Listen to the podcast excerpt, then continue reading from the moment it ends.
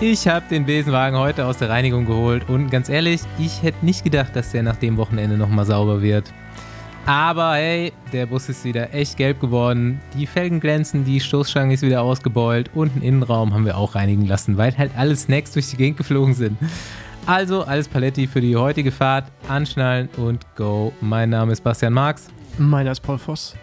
Und meiner Andi Stauf. Und freundlich winken wir beim Verlassen der Waschanlage. Rafa hat noch Staubsauger und Meisterpropper in der Hand. Danke. Nächste Runde Trainingrunde, gesponsert von BBB. Bei Folgen mit weiblichen Gästen schiebt BBB den Besenwagen öfter mal an. Es gibt Marken, die etwas von ihrem Gewinn genau dort investieren, wo sie gerne Fortschritt sehen wollen. Und da kann ich mich persönlich nur anschließen.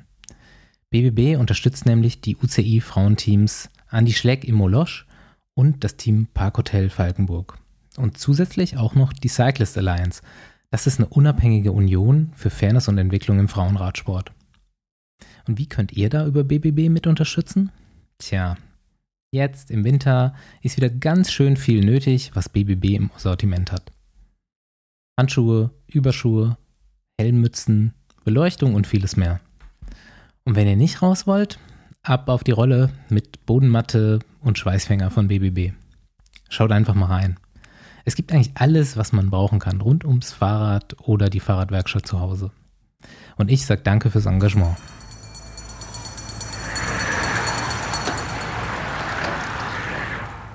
Ja, äh, geiles Wochenende gewesen, oder? Äh, ich weiß nicht, habt, habt ihr komplette TV-Übertragung geguckt oder wie habt ihr das so gehalten? War jemand da? Ich habe bei Frauen und Männern komplett geschaut. Nee, bei Frauen habe ich komplett, bei Männern am Anfang mal nicht und dann mal immer wieder rein und raus und dann aber am Ende natürlich alles. Ja. Ich war ich bei auch äh, ja. beide, beide Sachen parallel. Ähm, ja, zu allem, was ich da sonst noch so getrieben habe am Wochenende auf jeden Fall geguckt. Ich war nur beim Männerrennen 45 Minuten laufen. So bei. Du, du, du wirst jetzt zum Läufer, habe ich bei gesehen. Bei Kilometer 100. Ja, ich versuche es jetzt mal wieder. Es scheint auch zu klappen. Die letzten Jahre habe ich immer Knieprobleme sofort gekriegt, aber dieses Jahr läuft's. Die Beine funktionieren. Sehr schön. Ich habe mal wieder Bock jetzt im Winter. Ja, also genau, ich habe gesagt, äh, zur atmosphärischen Einleitung äh, zu diesem Rennen habe ich heute gelesen und fand ich äh, wert zu rezitieren hier in alter Deutsch-Leistungskurs-Manier ein Gedicht von, äh, eigentlich eher Englisch-Leistungskurs, von Michael Gogel, der hier auch schon übrigens Gast war. Bitte reinhören. Äh, zu diesem Rennen. Paris-Roubaix. I hate you, but I love you. You're like Russian roulette with a full revolver. Still, 180 guys will show up next year and to conquer you. Knowing that 90% of them uh, will have by far the worst day of their year, guaranteed. But nothing that a visit in the friture after a hospital visit can fix. ja, philosophisch. ja, passt, War passt er so. denn, äh, dann muss er ins Krankenhaus? Ja, scheint so. Ja, aber er hat schon recht, nichts, was eine Fritür nicht regeln kann. Genau. Ich habe auch ein Foto von seinem Rad gesehen, es hatte komplett eine Farbe. Auch die Scheibenbremsen und so. Auch die Kette und das Ritzelpaket und so war komplett einfach braun. Hallo, Lisa nochmal. Es hat jetzt auch nochmal so richtig schön geregnet die letzten Tage hier. Also es liegt auf jeden Fall überall Matsch und Schlamm auf den Kopfsteinpflaster-Passagen. Und äh, es wird schon rutschiger, als ich es jetzt im Recon so äh, gesehen habe. Also hier kurz vorm Start. Ich bin natürlich jetzt auch ein kleines bisschen aufgeregt. Ähm, so viele Leute sind hier ähm, schon am Start und äh, bejubeln uns. Es wird also ein ganz großes Ding heute. Ich freue mich ähm, und hoffe, dass es gut klappt mit Positionieren, vor allem am Anfang. Und dann mal sehen, wie es so läuft. Ja, moin. Es herrscht so eine Mischung aus Vorfreude und Angst. Einfach weil wir überhaupt nicht wissen, wie das alles abgehen wird. Und weil es einfach komplette Madness ist. Ähm, ich denke, es wird recht matschig werden, weil es die letzten Tage geregnet hat. Ich hoffe trotzdem, dass das Pflaster ähm, zur Eingewöhnung jetzt erstmal trocken ist. Ähm, ich mache noch ein bisschen ähm, ähm, Aufwärmung der Schultermuskulatur, damit die Ellbogen ähm, für den ersten Kampf bereit sind. Also, ich freue mich. Okay, ja, also wir starten natürlich mit ähm, Paris-Roubaix. Ich habe auch äh, gelernt, dass das mit Ä eigentlich gesprochen wird, Paris-Roubaix der äh, Frauen. Und ich, die Übertragung sollte ja 60 vor Ziel anfangen, war dann, glaube ich, so bei 56 oder 55 ging es los, glaube ich. Ich habe, ja, ich war schon ein bisschen früher online auf, bei äh, äh Eurosport GCN und dann, als es losging, das, es war so ein krasser Moment einfach, wo die reingegangen sind in das Rennen. Und ich habe es schon öfter jetzt erzählt, aber es war einfach vier Minuten, drei, vier Minuten, die ersten drei, vier Minuten, die du gezeigt bekommen hast, waren einfach eher eine Folge Takeshis Castle als Radrennen. Es war das von Takeshis Castle mit dem See, wo du nicht weißt, welcher Stein fest ist und welcher Stein untergeht. die sind reingegangen und die erste Szene, die ich gesehen habe, war Lotte Kopecki, die irgendwie Vorderradplatten hatte und weggerutscht ist und einmal quer über von links nach rechts gezogen und fast in diesen Graben rein, aber gerade noch so gerettet und danach noch fünf andere gestürzt, war heftig und danach war es auch dann, also danach war es ja dann echt äh, eigentlich nicht sturzfrei, aber wesentlich weniger als in dieser ersten Reingeh-Szene. Das war echt bitter auf jeden Fall als Auftakt. Ich ja. glaube, bei den Frauen war es aber auch noch ein bisschen schlimmer als bei den Männern. es hat ja dann in der Nacht von Samstag auf Sonntag hat es ja nochmal Starkregen gegeben. Ich glaube, da wurde immer so ein bisschen was von dem Schlamm, mhm. der halt bei den Frauen wirklich überall lag, ja. nochmal so ein bisschen äh, ja, weggespült. Oder vielleicht ist man da auch nochmal an der einen oder anderen Stelle äh, hingegangen und hat da ein bisschen sauber gemacht, weil äh, ja bei den Frauen waren ja die, war das Rennen, ähm, waren ja quasi die letzten 100 Kilometer, waren ja quasi identisch zum Männerrennen. Mhm.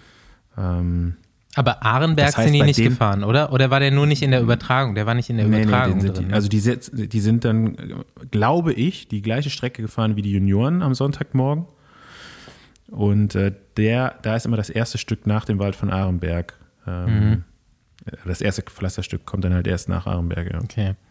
Ja, Paul, jetzt kannst du hier mit Matsch und so weiter und Schlittern, kannst du mit deinem reifen Hot Take reingehen. Nee, also erstmal, ich fand es auch krass, wie die sind ja zum Teil umgefallen wie so Bäume. Also wie auch zum Teil sehr kleine Bäume. Aber das war halt, äh, das, das war echt krass und du hast halt gesehen, dass das im Frauenradsport halt noch nicht so oft vorkommt, solche Strecken. Ja, bei den Männern hast du es ja auch hier bei Grand Tours, ne? Gerade so bei, mhm. bei der Tour hast du ja öfters mal und so. Oder da gibt es viele belgische Eintagesrennen, wo du es einfach viel öfters hast als bei den Frauen. Weil auch du hast gesehen, dass die, dass die Mehrzahl der Frauen ist halt so, dass es noch nie gefahren ist. Es gibt natürlich einige, die können das, so wie Lisi Deignan, ey, die ist halt darüber gefahren zum Teil, auch ja. wenn das Rad geschlittert ist, die ist so ruhig geblieben und hat, die hat halt, die hat einfach genau gewusst, was sie zu tun hat, also so intuitiv. Ist die, ne? ist die mal Cross gefahren? Ja, weiß ich nicht, aber du hast halt, aber Mhm, die, das sah schon so aus. Aber du hast halt gesehen, äh, wenn das, Rad, wenn das Hinterrad halt wegbricht, war halt dann nicht Bremse ziehen, sondern weitertreten. Weißt du, also mhm. einfach so wieder Druck drauf bekommen. Und das war, das hast du da auch so bei äh, Alan van Dyke, wo wir irgendwie gesagt haben im Vorfeld, die war ja unsere Favoritin zum Teil auch, die kam halt gar nicht klar. Also die war ja völlig überfordert mit dem, was sie da vor sich gefunden hat. Und das war, das war krass so zu sehen.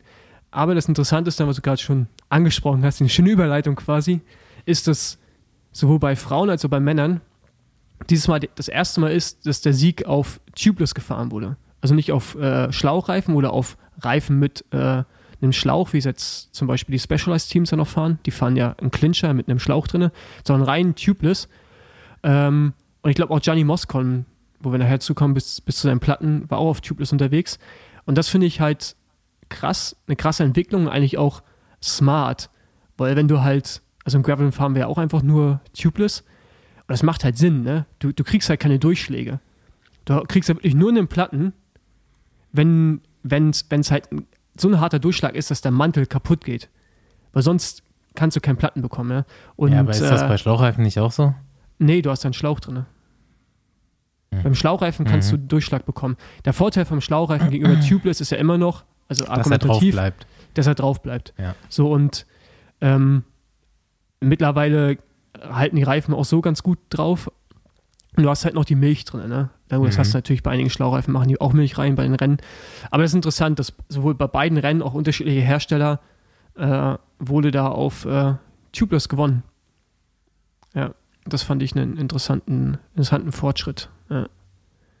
Ja, dann können wir ja vielleicht noch mal kurz vorweg, ja wohl, nee, bleiben wir bei den Frauen jetzt erst und gehen dann erst genau, zu den Männern. Ja, ähm, ja erstaunlich ähm, und erfreulich viele deutsche Frauen vorne mit dabei und auch äh, richtig gut und vor allem halt auch welche, die vielleicht jetzt noch nicht so sehr im Vordergrund standen. Also du hast, äh, Paul, äh, du hast die Liste geschrieben, aber du hast Romy Kasper reingeschrieben und die war mega stark. Also mir noch nie so aufgefallen, dass sie so lange vorne äh, dabei bleiben kann, auch nochmal richtig Führung gefahren ist für Marianne Voss. Ja, nee, also Romy Kasper irgendwie, ja, die ist halt so, die ist halt so eine Edelhelferin, ne, wie ich mal sagen. Also die, die, fällt irgendwie selten auf, so mit selber Top-Ergebnissen, die hat sie sicherlich auch, aber jetzt nicht so vordergründig. Und die ist halt eine mega starke Fahrerin, also in jedem Team, in der, in der sie bis jetzt war. Und vor allem, wenn du siehst, du fährst ja nicht bei Jumbo Visma und mhm. fährst nicht Roubaix, ähm, mit, mit einer Haus- und Favoritin, wenn du nicht gut bist, ne, in dem, was du machst. Und die ist ein mega starkes Rennen gefahren, wird am Ende auch noch 18. Und äh, aber auch Franziska Koch, die noch mega jung ja, ja. ist, auf Platz 7 in der Gruppe und Platz 5. Ähm, also das ist einfach ein saustarkes Rennen und auch Lisa Brennauer, also ähm, was wir in den letzten Monaten und Wochen irgendwie schon öfters gesagt haben, ich glaube, da, da kommt echt so ein bisschen was. Ne? Und es haben ja auch ein paar deutsche Fahrer gefehlt, die gar nicht gefahren sind. Mhm. Ja, ich meine jetzt, ähm, ja, von daher. Ja, also ich habe hab auch noch Voicemails von Liane Lippert übrigens, wo sie sich einfach nur freut, dass sie nicht fährt. ja, aber ich glaube, zum Beispiel Liane Lippert, ich glaube, die wäre gar nicht so schlecht. Also wenn es trocken ist, vielleicht besser. Also ja, also weiß gar nicht. Lissy Dagnan ist ja jetzt auch nicht schwer, ne? Nee, du musst halt Radfahren können, ja. ne? Und äh, und ich finde, das, das kann Liane, zumindest den Eindruck, den sie im Rennen irgendwie erzeugt, wenn man sie erfahren sieht, sieht das schon so aus, wenn sie wüsste, wie sie mit dem Rad umgeht. Und äh, von daher glaube ich schon, dass sie da auch gut sein könnte. Und bei den Frauen ist ja nochmal anders als bei den Männern. Ne? Also du, bei den Frauen ist ja momentan noch, ist ja einfach noch so, du musst einfach auch gut sein, dann bist mhm. du vorne. Bei den Männern spielt Gewicht schon eine gewisse Rolle. Ist jetzt schwer, einen Egan Bernal da ganz vorne zu sehen. Weißt du, also das, ah. äh, ja, wir haben alle kann, diese, kann, diese äh, epische ja, Tour de France-Etappe im Kopf, die du auch gefahren bist. Ja, ja, gut. Da war der Hai großartig. Ja, aber der Hai ist auch ein bisschen größer und schwerer. Aber das ist was anderes nochmal. Aber Als Egan Bernal, ich glaube nicht. Doch. Doch, doch. Der Hai ist ein bisschen anders aufgebaut. Aber ja, ich, ich fand es aus deutscher Sicht ein ziemlich geiles Rennen. Auch Lisa Brennauer, die fast noch vorfährt auf Platz 3. Das, äh, das war echt äh, ziemlich cool und ich fand es auch bis zum Ende einfach spannend. Also ich, irgendwann, wir hatten ja im Chat, ich glaube, wir hatten noch nie so viel Interaktion in unserem Chat wie an diesen beiden Tagen. ja. Ähm, und ich fand es äh, fand's spannend. Aber natürlich bis zu einem gewissen Punkt, wo man dann wusste, dass äh, Lizzie Deignan durchkommt. Aber auch, dass ihre Hände komplett blutig waren. Ne, Ey, das sah so krass aus. Also wirklich wie in so einem äh, Endzeit-Movie-Filmplakat, wie sie da reinfährt und jubelt und einfach dieser rote Nagellack und blutige Hände. Das sah so, so heftig aus. Dann hat ja Track noch diese Bilder von dem äh, Lenkerband auch gepostet im Nachhinein. Ja, ja, Blut, genau, blutiges Lenkerband. Aber ganz ehrlich, jetzt so mal eure Meinung. Ich weiß nicht, ob sie absichtlich ohne Handschuhe gefahren ist, aber die wird nicht nochmal da ohne Handschuhe fahren, vermutlich. Ja, die fährt immer. Ja, ich da weiß. scheiden sich aber ja die Geister bei Roubaix, was, was tatsächlich besser ist oder nicht. Also du siehst ja, Heino fährt immer ohne. Ähm, du hast ja auch in einem Hand Jampi Drucker immer ohne. Tom Bohn ist, glaube ich, auch immer ohne. Ja, ja. Bei Roubaix halt immer ohne gefahren. Du obwohl hast er eigentlich bei normalen Rennen mit Handschuhen gefahren ist. Und äh, ja, letztendlich äh, hast du auch mit Handschuhen Blasen an Fingern. Also, ja, du hast ja auch immer Handschuhe ist, ich, kaum zu vermeiden. Genau. Ja. Also von daher, also die Reibung ist halt nur woanders. Ne? Also ich glaube auch, dass das dass du gar nicht drum herum kommst äh, ohne die Blessuren da. Ähm, aber ja, also weil wir vorhin schon drüber gesprochen hatten, Fahrtechnik und sowas, finde ich ja krass, dass so eine Riesenfahrerin wie Annemiek, Annemiek van Fleuten einfach sich das Schambein, Schambein doppelt bricht. Ich weiß gar nicht, wie das geht. und dann auch noch die Schulter dazu. Ja, du hast zwei davon. So. Hat man, also ja, auch einen Knochen an zwei Stellen brechen. Hat man, ja. hat man zweimal Schambein? Das wusste ich jetzt gibt, zum Beispiel nicht. Es gibt zwei Beckenhälften und alle Knochen, die du im Becken hast, hast du dann doppelt. Also die sind unten nur mit so einer Knorpelsymphyse zusammengebaut, diese zwei Beckenhälften. Also hast du auf, bei, auf, beiden Seiten hast du dann ein. Aber halt krass, ne? Also ich meine, das kann ja, ich weiß nicht, kannst du vielleicht gleich mal sagen, ob das auch karriereschädigend sein kann, solche mhm. Verletzungen, gerade mit dem Becken? Ist, ist schwer zu sagen. Ähm, also so, da muss man jetzt so, halt denkt man dann immer an so einen Unfall wie Chris Froome zum Beispiel, der ja auch Beckenbrüche hatte dabei, aber da war noch viel mehr verletzt. Der lag dann ja auch wirklich irgendwie stationär und Intensivstation und so weiter. Und Annemiek habe ich jetzt schon zwei Videos gesehen, wie sie irgendwie einen Tag, zwei Tage nach der nach der Verletzung und nach überstandener OP auch schon dann wieder an Krücken geht und so weiter.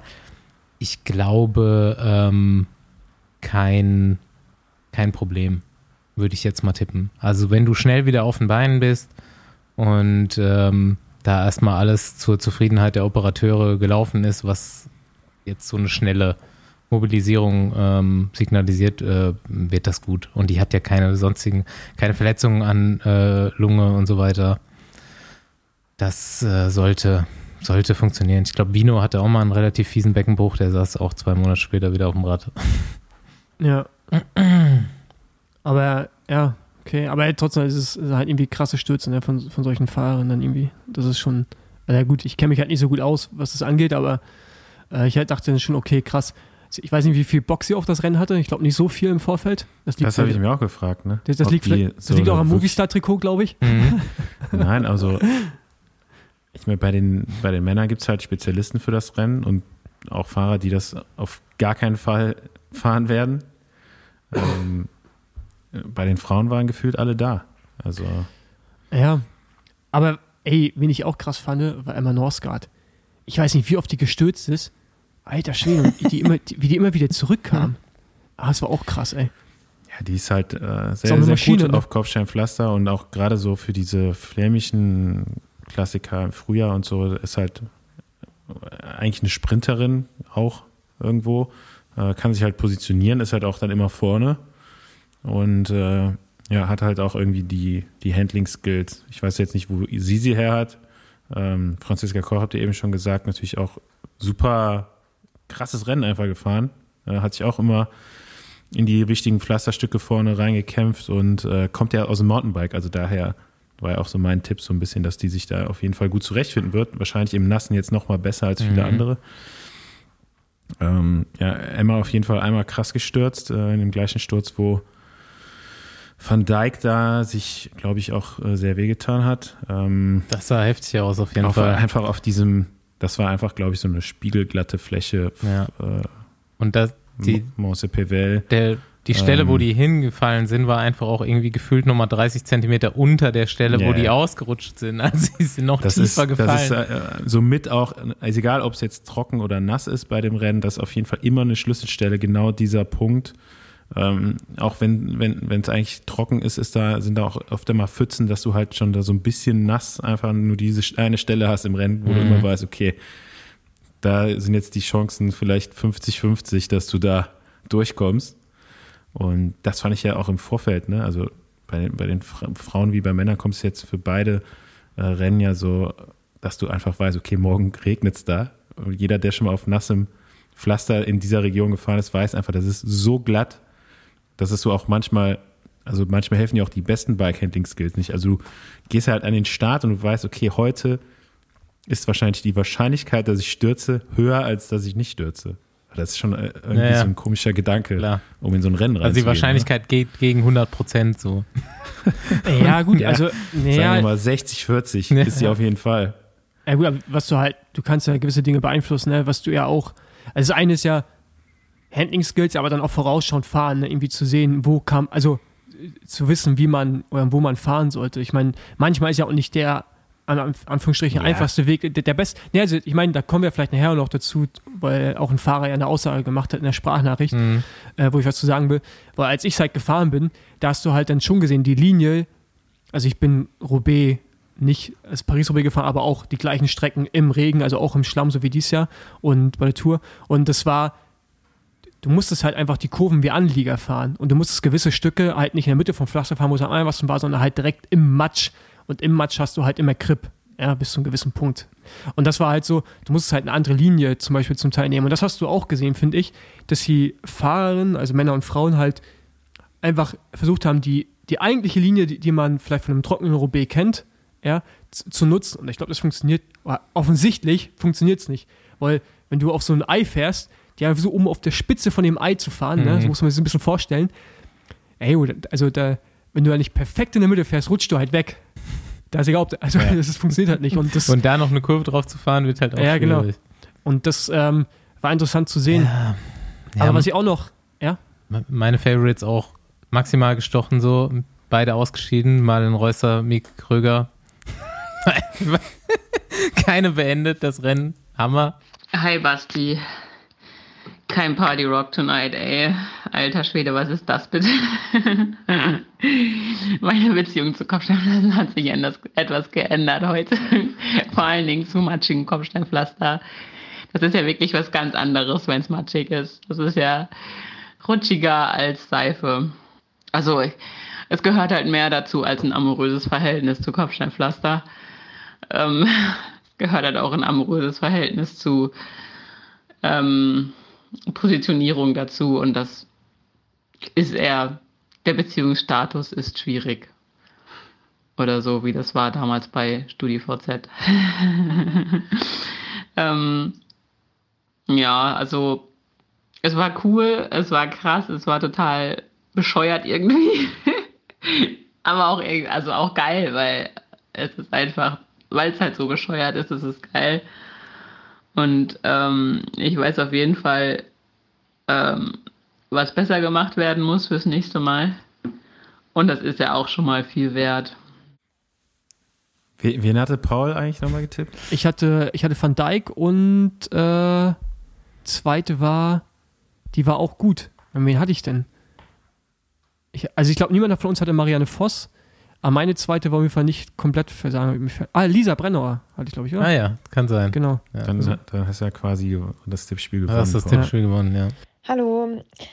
Mein erstes Paris-Roubaix war auf jeden Fall super cool. Ähm, ich habe einen richtig guten Tag erwischt und hatte auch ähm, ja, sehr viel Glück, äh, was all die Stürze angeht. Und ähm, ja, auch mit meinem Material ein Top-Tag. Also es hat da alles super funktioniert. Es war natürlich total verrückt äh, mit dem ganzen Matsch äh, und Schlamm auf den Kopfsteinpflasterpassagen.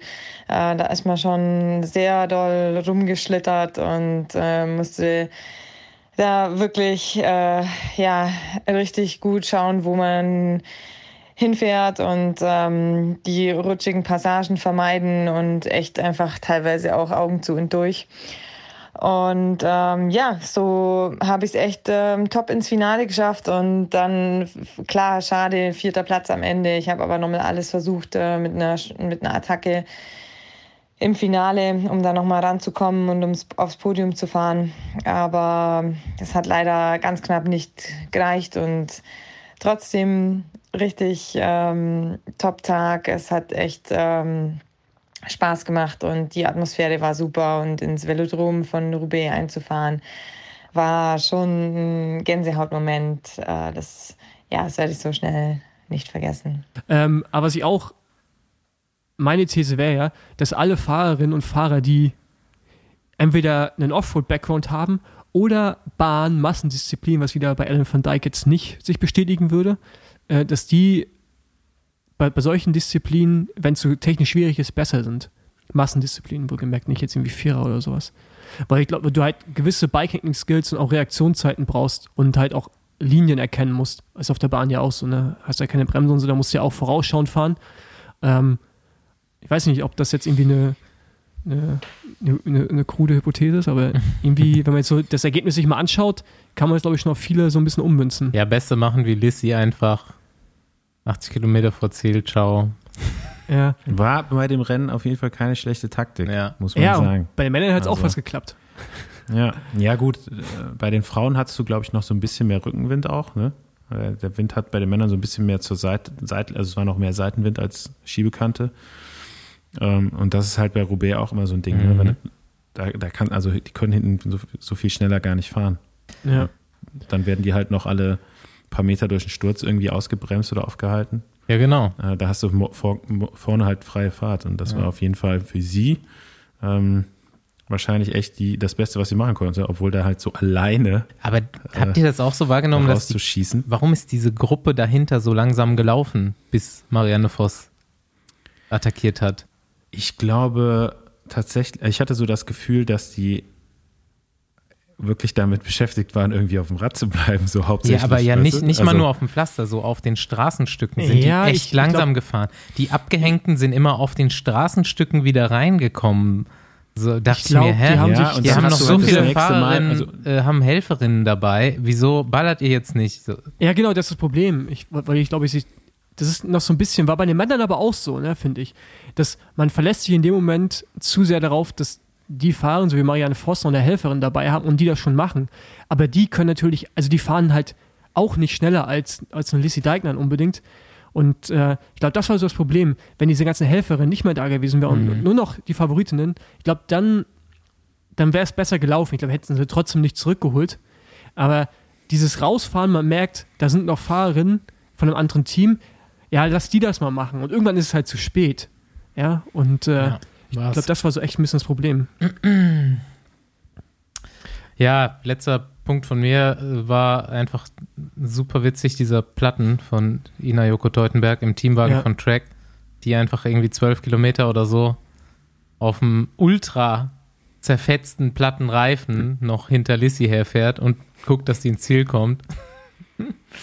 Hi Bastian, ja, kein Problem. Ja, was soll ich dir einen Eindruck geben? Das war natürlich sensationell heute und alleine schon, dass das das erste Mal passiert ist, das Rennen war überwältigend und dann lief es natürlich für uns auch besonders gut, aber es war schon was anderes im Auto auch. Und ja, ich hatte einen Platten und bin auf 15 Kilometer draufgefahren, aber zwei Kilometer vom Ziel ging dann eben nichts mehr, musste ich das Auto stehen lassen, aber das war dann okay. Ich habe ein anderes Auto, um jetzt nach England zu fahren, also es passt alles. Er ist auf jeden Fall äh, voller Einsatz. Und mein letztes Thema wäre Preisgeld, wo ich sagen muss, ich finde das krass von der ASO eigentlich auch mega dreist, dass man, dass man das äh, heutzutage noch ja, nach den ganzen Debatten über die letzten mhm. Jahre, immer noch so macht und den Frauen 1900 Euro, sowas waren das, ne? also irgendwie das 20-fache weniger am Preisgeld, also Gesamt ja, also Preisgeldtopf zur Verfügung stellt, das finde ich so lächerlich. Also das ist äh, unglaublich. Wir sind mittlerweile wirklich in der Zeit angelangt, wo du einfach das ganze Preisgeld, was du hast, zusammenschmeißen kannst und durch die Hälfte teilen kannst. So, what the fuck, ja. da regt sich doch auch kein Mann drüber auf. Ja. Also. Und das ist einfach so krass und dann Trek hat ja, äh, also das Team Trek hat, glaube ich, für die eigenen Fahrerinnen das Preisgeld angepasst. Ja, ich dachte kurz für alle, aber nur für die eigenen, nee. ne? Ja, ja, genau. Und ähm, das ist gut, die bezahlen ja auch schon das gleiche, ja, äh, Gehalt. Das gleiche Gehalt wie bei den Männern. Und, aber ich finde das, ich finde das Wahnsinn, dass, ey, dass im Jahre 2021 die ASO da immer noch solche Moves macht. Das ist halt echt, ey, das ist halt auch, ich dachte zuerst, okay, vielleicht kann man es begründen, wo es kein World Tour Rennen ist, aber das ist halt auch ein World Tour Rennen. Mhm. Und dann machst du einen Preis, gell, wie bei den Juniorenmeisterschaft ungefähr, weißt du? Das ist halt, äh, also das finde ich. Ja, die Junioren haben doch mehr bekommen. Nein, Quatsch.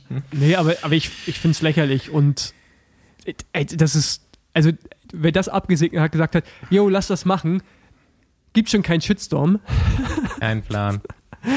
Ja. Ist natürlich auch so, dass das das von der UCI vorgeschriebene Preisgeld ist. Ja, ja aber das, aber ja. Außer, also für die Frauen, bei den Männern ist es ja noch mal mehr. Also ja. das normale Preisgeld für ein UCI World Tour Rennen, ich weiß nicht, wie hoch das ist, ich glaube 15 oder so. Genau, die verdoppeln das. Und ja. Roubaix ist halt das höchste Preisgeld, was man auch im Radsport findet für ein Eintagesrennen. Ne? Ja, und ich finde das, ich finde das eine Frechheit von der ASO. Also das kannst du eigentlich auch, das kannst du nicht begründen und. Genau. Jo, okay. Dann gehen wir rüber zu den Männern. Genau, gehen wir rüber zu den Männern. Paul, du hast schon gefragt, was das für ein seltsamer Programmordnungspunkt ist, den ich da aufgelistet habe. Genau, The ich, Magic happens 14,5 Kilometer before the finish. Genau, ich habe wirklich einige äh, Minuten heute Morgen investiert und habe das Rennen nochmal nachgeguckt und ähm, immer so weit fortgespult, bis Mathieu van der Poel schneeweiße Schuhe hatte plötzlich. Waren einfach richtig dreckig bis zu dem Punkt, wo, wisst ihr noch, wo die um diese gelben Bahnen mhm. fahren mussten? und ja. er dann immer kurz auf dem Asphalt gefahren ist, wieder raus, wieder auf den Asphalt, wieder raus. Die mussten ja nicht drumherum fahren, sondern eigentlich. Eigentlich sollten die nicht, auf dem Pflaster. Nicht da drumherum fahren. Sollen. Aber so, genau. so kann man sich ja merken. Da hatte er noch richtig dreckige Schuhe, das war so 14,6, 14,7 vom Ziel. Dann ist aber ein Umschnitt auf die Wout van Aert Gruppe, die wird dann, weiß ich nicht, 300 Meter lang gezeigt und dann wieder Schnitt auf der Poel Gruppe und die Schuhe sind Schnee fucking weiß. also dass er da Cover drüber, dass er da Cover drüber gehabt hat, ist ja relativ hat klar. Hat er nicht. Doch. Nein, nein, die Schuhe, die er da anhat, das sind ja keine Schuhe, das ist der Aero-Cover, den er anhatte. Und, Eben. Und, und, und der Aero-Cover unten war wasserdicht, ist so irgend so ein, so ein Ding, halt wie von einem Regenüberschuh und der obere Teil ist wie eine Socke. Und ich weiß nicht, wie er es sauber gekriegt hat, entweder durch eine Pfütze gefahren oder halt. Nee, nee, äh, nee, der hat auf jeden Fall was ausgezogen. Die Schuhe sind. Nein. Nein, er hat nichts ausgezogen. Es gibt ja Bilder, wie er so da mit seinen weißen Überschuhen im Velodrom sitzt. Er hat einfach wahrscheinlich Wasser rüber gemacht. Hat Brille sauber gemacht, keine Ahnung. Vielleicht dachte ich, oh, mache ich mal kurz die Schuhe noch sauber. Ja. ja. Es ist wie Paul sagt, es ist halt so ein, so ein Material, wasserdichtes Material oder winddicht. Ist ein Aero-Überschuh. Ja, von seinem Aero-Cover das halt dann irgendwie sauber gewaschen wurde. Also muss er ja dann irgendwie trotzdem absichtlich gemacht haben, weil ja, beide, ja beide ja, Schuhe sind komplett weiß. Klar. Und da will ich ja jetzt gerade hin, so auf dieses Mindset, 14,5 Kilometer vom Ziel zu beschließen, boah, ich hätte auf dem Siegerfoto gern weiße Schuhe. Vielleicht wollte er einfach seine Schuhe fester machen durch das Cover und hat halt gedacht, so, äh, ja, genau. voll dreckig, ich mach jetzt mal sauber. Ja, weiß vorher. nicht. ist schon auf jeden Fall splendid. Also, ja, also ich glaube schon, dass es, dass so wie Andi sagt, wahrscheinlich wirklich gedacht hat, ey, die Dinger mal fester machen und ja, und dann halt einfach direkt sauber. Also ich, ich weiß nicht, ob er so weit gedacht hat, ey, auf dem Siegerbild sieht doch schon geil aus mit weiß. Es ist könnte man, könnte man sich aber auch irgendwie vorstellen. Ey, Paul, ja, kannst, kannst, du nicht, kannst du nicht Walse mal fragen, was da los war? Ja, ob, der das uns, ob der das uns rausrecherchieren kann? Äh, auf jeden Fall, ja, das war mega lustig, ne? wie du der Einschnitt auf dem anderen auf einmal Shiny Shoes. Und hier alle, wirklich alle müssen Also es sind ja, ja alle komplett dreckig, alle von oben bis unten dreckig und Mathieu van der Poel hat einfach fresh out of the box. Und die haben richtig gestrahlt, ja. Ja, genau. Unfucking fassbar. Okay, das ist das Rennen für mich gewesen. Das war mein. vor allem auch geil dazu, bei Cycling Tipps gibt es dazu auch einen, äh, bei Cycling Tipps gibt es dazu auch einen richtigen Artikel, wo sie es selbst nachgestellt haben und richtig Erklärung Ach, und so. Ja, so weit ja, bin ja, ich gar nicht gegangen. Ich habe einfach nur geguckt, wo das war und ob es auf halt, Kamera festgehalten ist, ist aber nicht. Nee, also es war auf jeden Fall ein, ein größeres Thema, ja. Nee, äh, sonst äh, auch da wieder ein sehr geiles Rennen. Ach, den Rennverlauf brauchen wir jetzt hier nicht durchschlagen, weil irgendwie auch so viel passiert ist. Aber wie es immer bei Roubaix ist, frühe Spitzengruppe, einfach die besten Chancen auf Sieg. Ne? Mhm. Ähm, ist jedes Jahr das gleiche. Irgendeiner, jetzt in meiner Erinnerung, landet immer von der frühen Spitzengruppe auf dem Podium. Nils vor zwei Jahren, davor Savard Dillier. Ähm, die waren beide jeweils in der, in der frühen Spitzengruppe, glaube ich. Ja. Ja, also Savard also auf jeden Fall. Dillier auf jeden Fall. Dillier auf jeden Fall. Nils, Nils, Nils, war eher bei den Favoriten und ist dann äh, ich glaube auch. Selbst in die Attacke gegangen oder mitgegangen. Okay, auf jeden Fall immer eine hohe Wahrscheinlichkeit, irgendwie, dass man durchkommt. Ja, diesmal auf jeden Fall. Also, ja, aber auch, ne, also steht, halt, äh, steht, glaube ich, außer Frage, dass bei den Bedingungen wirklich, natürlich brauchst du noch die Beine, aber schlau war. Hat man ja auch gesehen, wer da am Anfang wirklich mit der Brechstange versucht mhm. hat, in die Gruppe zu gehen. Ja. Ne? Also, ja. sind ja auch äh, nicht nur Helfer am Anfang mitgesprungen, sondern äh, von Avamat war mit dabei. Gut, der ist jetzt mit ja. sich vielleicht nicht in Topform aktuell, aber äh, ein Trentin, ja, war, glaube ich, einer der ersten, die da attackiert haben. Ähm, ja, hätte ich wahrscheinlich auch so gemacht, um ehrlich zu sein. Also äh, mit den Bedingungen willst du wirklich, glaube ich, am liebsten als Erster aufs Pflaster fahren. Ja, hier ist vielleicht ein ganz guter Punkt für Max Walscheid, weil er das ja genau erzählt. Hi Bastian. Ja, gestern das Rennen ist wirklich schwer in Worte zu fassen. Ich kann einfach nur sagen, dass ich noch nie irgendwas ansatzweise in dieser Art im Radsport erlebt habe. Ich hatte mehr als Respekt ähm, vor dem Rennen bei dem Wetter. Äh, ich bin es zweimal schon bei Trockenheit gefahren. Äh, bei Trockenheit ist es schon völlig ausreichend vom Gefahrenlevel. Bei Nässe fand ich es schon wirklich extrem. Also eigentlich kann man das keinem zumuten. Und deshalb fand ich das auch nicht so besonders toll, dass manche Fahrer das medial vorher eher noch gepusht haben. Für mich steckt da auch ganz viel drin, dass alle Angst haben, Schwäche zuzugeben oder Angst zu zeigen. Das ist mir aber ehrlich gesagt egal. Also ich hatte definitiv Schiss vor den matschigen Sektoren. Ähm, und denke auch, dass das jetzt ganz viele gemerkt haben, dass das auch komplett berechtigt war. Weil wirklich auch so die absoluten Enthusiasten haben mir hinterher gesagt, äh, dass man das so nicht nochmal machen muss. Ähm, muss wirklich sagen, unter den Bedingungen äh, ist es zu extrem. Also ich bin total zufrieden mit meiner Leistung, war ein Hammerrennen. Denke, ein super Auftritt und bin da echt stolz drauf.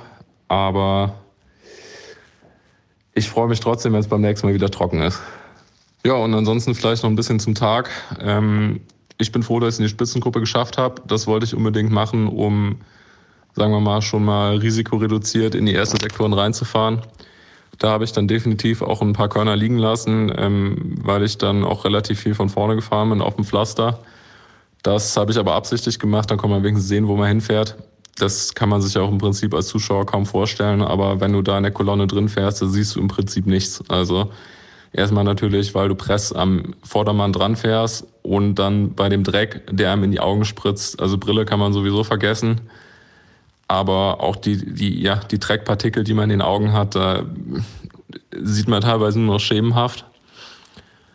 Ähm, und das war wirklich ein Tanz auf der Rasierklinge. Ähm, ich bin ja zweimal gestürzt. Ähm, das erste Mal war wirklich überraschend, da hatte ich einen, einen halbplatten Reifen, vielleicht hat es daran gelegen. Habe ich ehrlich gesagt nicht kommen gesehen. Äh, beim zweiten Mal habe ich die Ideallinie in Ticken verlassen und bin dann sofort weggeschmiert, sprichwörtlich. Ähm, hat meinem Rennen natürlich nicht gut getan. Ähm, aber ich glaube, dass ich es trotzdem den Umständen entsprechend gut lösen konnte. War natürlich sehr, sehr schade, dass ich da in der Gruppe mit Van der Poel dann gestürzt bin, weil ansonsten wäre es wirklich ähm, um, um gutes Top-10-Resultat gegangen. So bin ich jetzt Zwölfter geworden. Aber macht nichts. Ich habe den ganzen Tag wirklich alles gegeben. Ähm, finde, dass ich einen sehr couragierten Auftritt äh, ja, hingelegt habe und ähm, zwei Stürze und zwei, zwei Radwechsel tragen sicherlich nicht zum besseren Ergebnis bei, aber ich glaube, da ist fast niemand ohne irgendeinen Defekt oder Sturz oder ähnliches durchgekommen. Insofern geht das in Ordnung und ich bin total zufrieden mit einem zwölften Platz.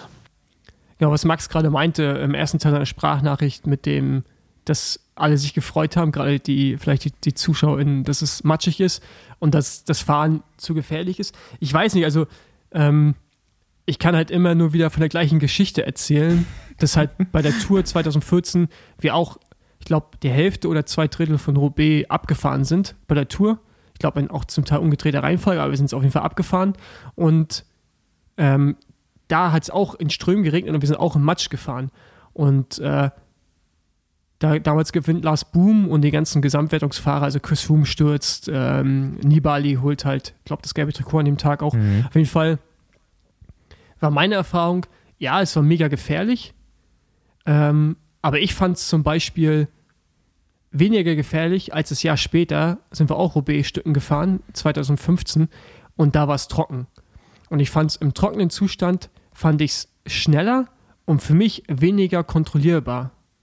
Äh, und ich fand es in dem Nassen, aber es kann natürlich auch sein, dass ich durch meinen Background im Cross konnte ich richtig so, ich habe halt, was ich vorhin schon mal meinte, ne, ich habe halt irgendwie die Kurve einsehen können. Also ich, ich, ich, konnte, ich konnte mir vorstellen, was mein Rad gleich machen wird. Du fährst halt einfach ne, dann nicht oben auf dem Ei in der Mitte vom Koscherpflaster, sondern halt links und rechts lieber ein bisschen mehr im Matsch, weil da rutscht das Rad natürlich auch, aber nur bis zu einem gewissen Punkt. Ja, oder du fährst in eine Kurve und nutzt halt den Matsch wie so ein Anlieger. Natürlich rutschst du da, aber du, das ist kontrollierbarer. Weißt du, wie ich meine? Weil du, du halt dann irgendwann, du hast irgendwann so einen Endpunkt des Rutschens, meistens. Geht natürlich auch darüber hinaus, dann liegst du auf der Fresse, aber hm. meistens hast du so einen Endpunkt. Und das hast du halt auf dem Pflaster nicht voll. Das ist halt einfach glatt. Ja, und äh, deswegen muss ich sagen, ich fand es damals im Match ziemlich geil, hab's genossen. War auch einer der härtesten Tage auf jeden Fall auf dem Rad, aber auch einer der geilsten, was so die, den Fun-Faktor angeht. Aber ich kann verstehen, dass es unnötig gefährlich ist, aber man muss natürlich auch irgendwie sagen, das ist halt Radrennen, ne? Man hat jetzt 20 Jahre Glück gehabt und davor sind die zwei Jahre hintereinander ja. bei solchen Bedingungen gefahren, mit schlechterem Material, mit dünneren Reifen, mit schlechteren Bremsen. Also ich glaube, dass man sich, auch wenn man sowas öfters machen würde, daran gewöhnt und besser damit umzugehen weiß. Und ich glaube, jetzt waren alle einfach so zum Großteil überfordert. Ja, besserem Material. Da kommt mir jetzt. Entschuldigung, vielleicht auch Material, was damals waren die Räder halt weicher, ne? Also du ja. hast halt mehr, mehr, mehr weggenommen vom Stoß. Mittlerweile sind natürlich breitere Reifen, ähm, die, die Räder federn ja irgendwo auch, aber ich bin noch nie so ein altes Rad gefahren, daher weiß ich nicht, wie sehr das flext, aber es kann auch noch mal einen Unterschied machen, eventuell. Hm, zum Thema Material nur kurz, fällt mir jetzt als erstes mal Christoph Laporte ein. Wisst ihr, was ich meine? Der mit dem Fuß gebremst, der gebremst hat. Der, wird, der, der wird noch Sechster. Und schon so Mitte der Übertragung hatte der keine Ahnung. Hatte der keine Brakepads mehr oder was? Ja, das kann. Ich weiß nicht, was genau bei Kofidis da nicht funktioniert hat, aber es war nicht der einzige Kofidis-Fahrer, ja, dem die Bremsen ausgefallen sind. Ich, ich kann es ein bisschen erklären. Also es ist halt, ähm, also erstmal, wenn die, also das erste Ding, wenn die nicht mit ganz frischen Belegen fahren, was gut möglich ist, dann sind die einfach bei so einer Bedingung mit den, mit den kleinen Steinchen vom, vom Matt bei ein paar Mal bremsen bei so einer Bedingung sind die einfach, wenn du noch schlechte Belege hast, sind die einfach runter. Und dann hast du ja irgendwann den Punkt, wo du vielleicht noch Belag hast, aber das, du hast keine Distanz mehr von Hebel zum Lenker. Und dann bremst du einfach ins Leere. Mhm. Ähm, also ich gehe davon aus, dass die einfach schlechte Belege haben, plus, dass die vielleicht nicht ganz neu waren. Weil wenn es das ganze Team hat, wird die Qualität der Belege nicht gut gewesen sein. Und äh, natürlich auch ein Top-Datum, um äh, nicht mit neuen Belegen zu fahren. Ja, oder auch mit schlechten Belegen. Also ich meine, bei so einem Rennen zum Beispiel mit jetzt mal kurz Technikecke, mit rein organischen Belegen zu fahren, die an sich eine bessere Bremsleistung haben, aber halt bei solchen Bedingungen verschleißen wie nix, ja, gerade im Feld, wo du viel am Bremsen bist, ist halt wahrscheinlich riskant. Da macht so ein semi, semi-organischer mit ein bisschen mehr Metall drin schon mehr Sinn. Erklär mal. So ein Felgenbremser wie mir. Ja, also organisch. Was ist ein organischer Bremsbelag? Ja, organisch ist quasi ein kein metallischer Bremsbelag, sondern Kennst organischer. du doch Organe, Niere, Leber, Genau. Das, Magen. Da, da, da, ist eine Leber zusammengepresst und damit bremst er. Ähm, also es ist kein, ist halt Organ. Kork jetzt, ja? Also ich habe Nee, Kork. ist jetzt kein Kork, aber ist auf jeden Fall kein Metall. So, und dann gibt es nächst, das nächste ist halt ein, ein, Semi. Da ist halt so ein Mix aus organisch und Metall, ja. Und dann gibt es die komplett Metall. Also wächst das irgendwo? Ja, genau. Das, Wie kommt dieser Begriff organisch? Nee, nee, nee weil es organisch ist, weil es halt, es ist kein Metall genauso kann ich es auch nicht sagen, warum es ist aber schon heißt. auch so ein Korkquatsch. Also ich habe das ja schon ja, mal gesehen. So, ja, es ist ein bisschen dichter. Es ist ein bisschen dichter als so ein ja. Champagnerkorken, aber geht schon in die Richtung. Die Bremsleistung ist überragend, aber das schmürgelt halt weg, sobald das Wetter so richtig beschissen wird.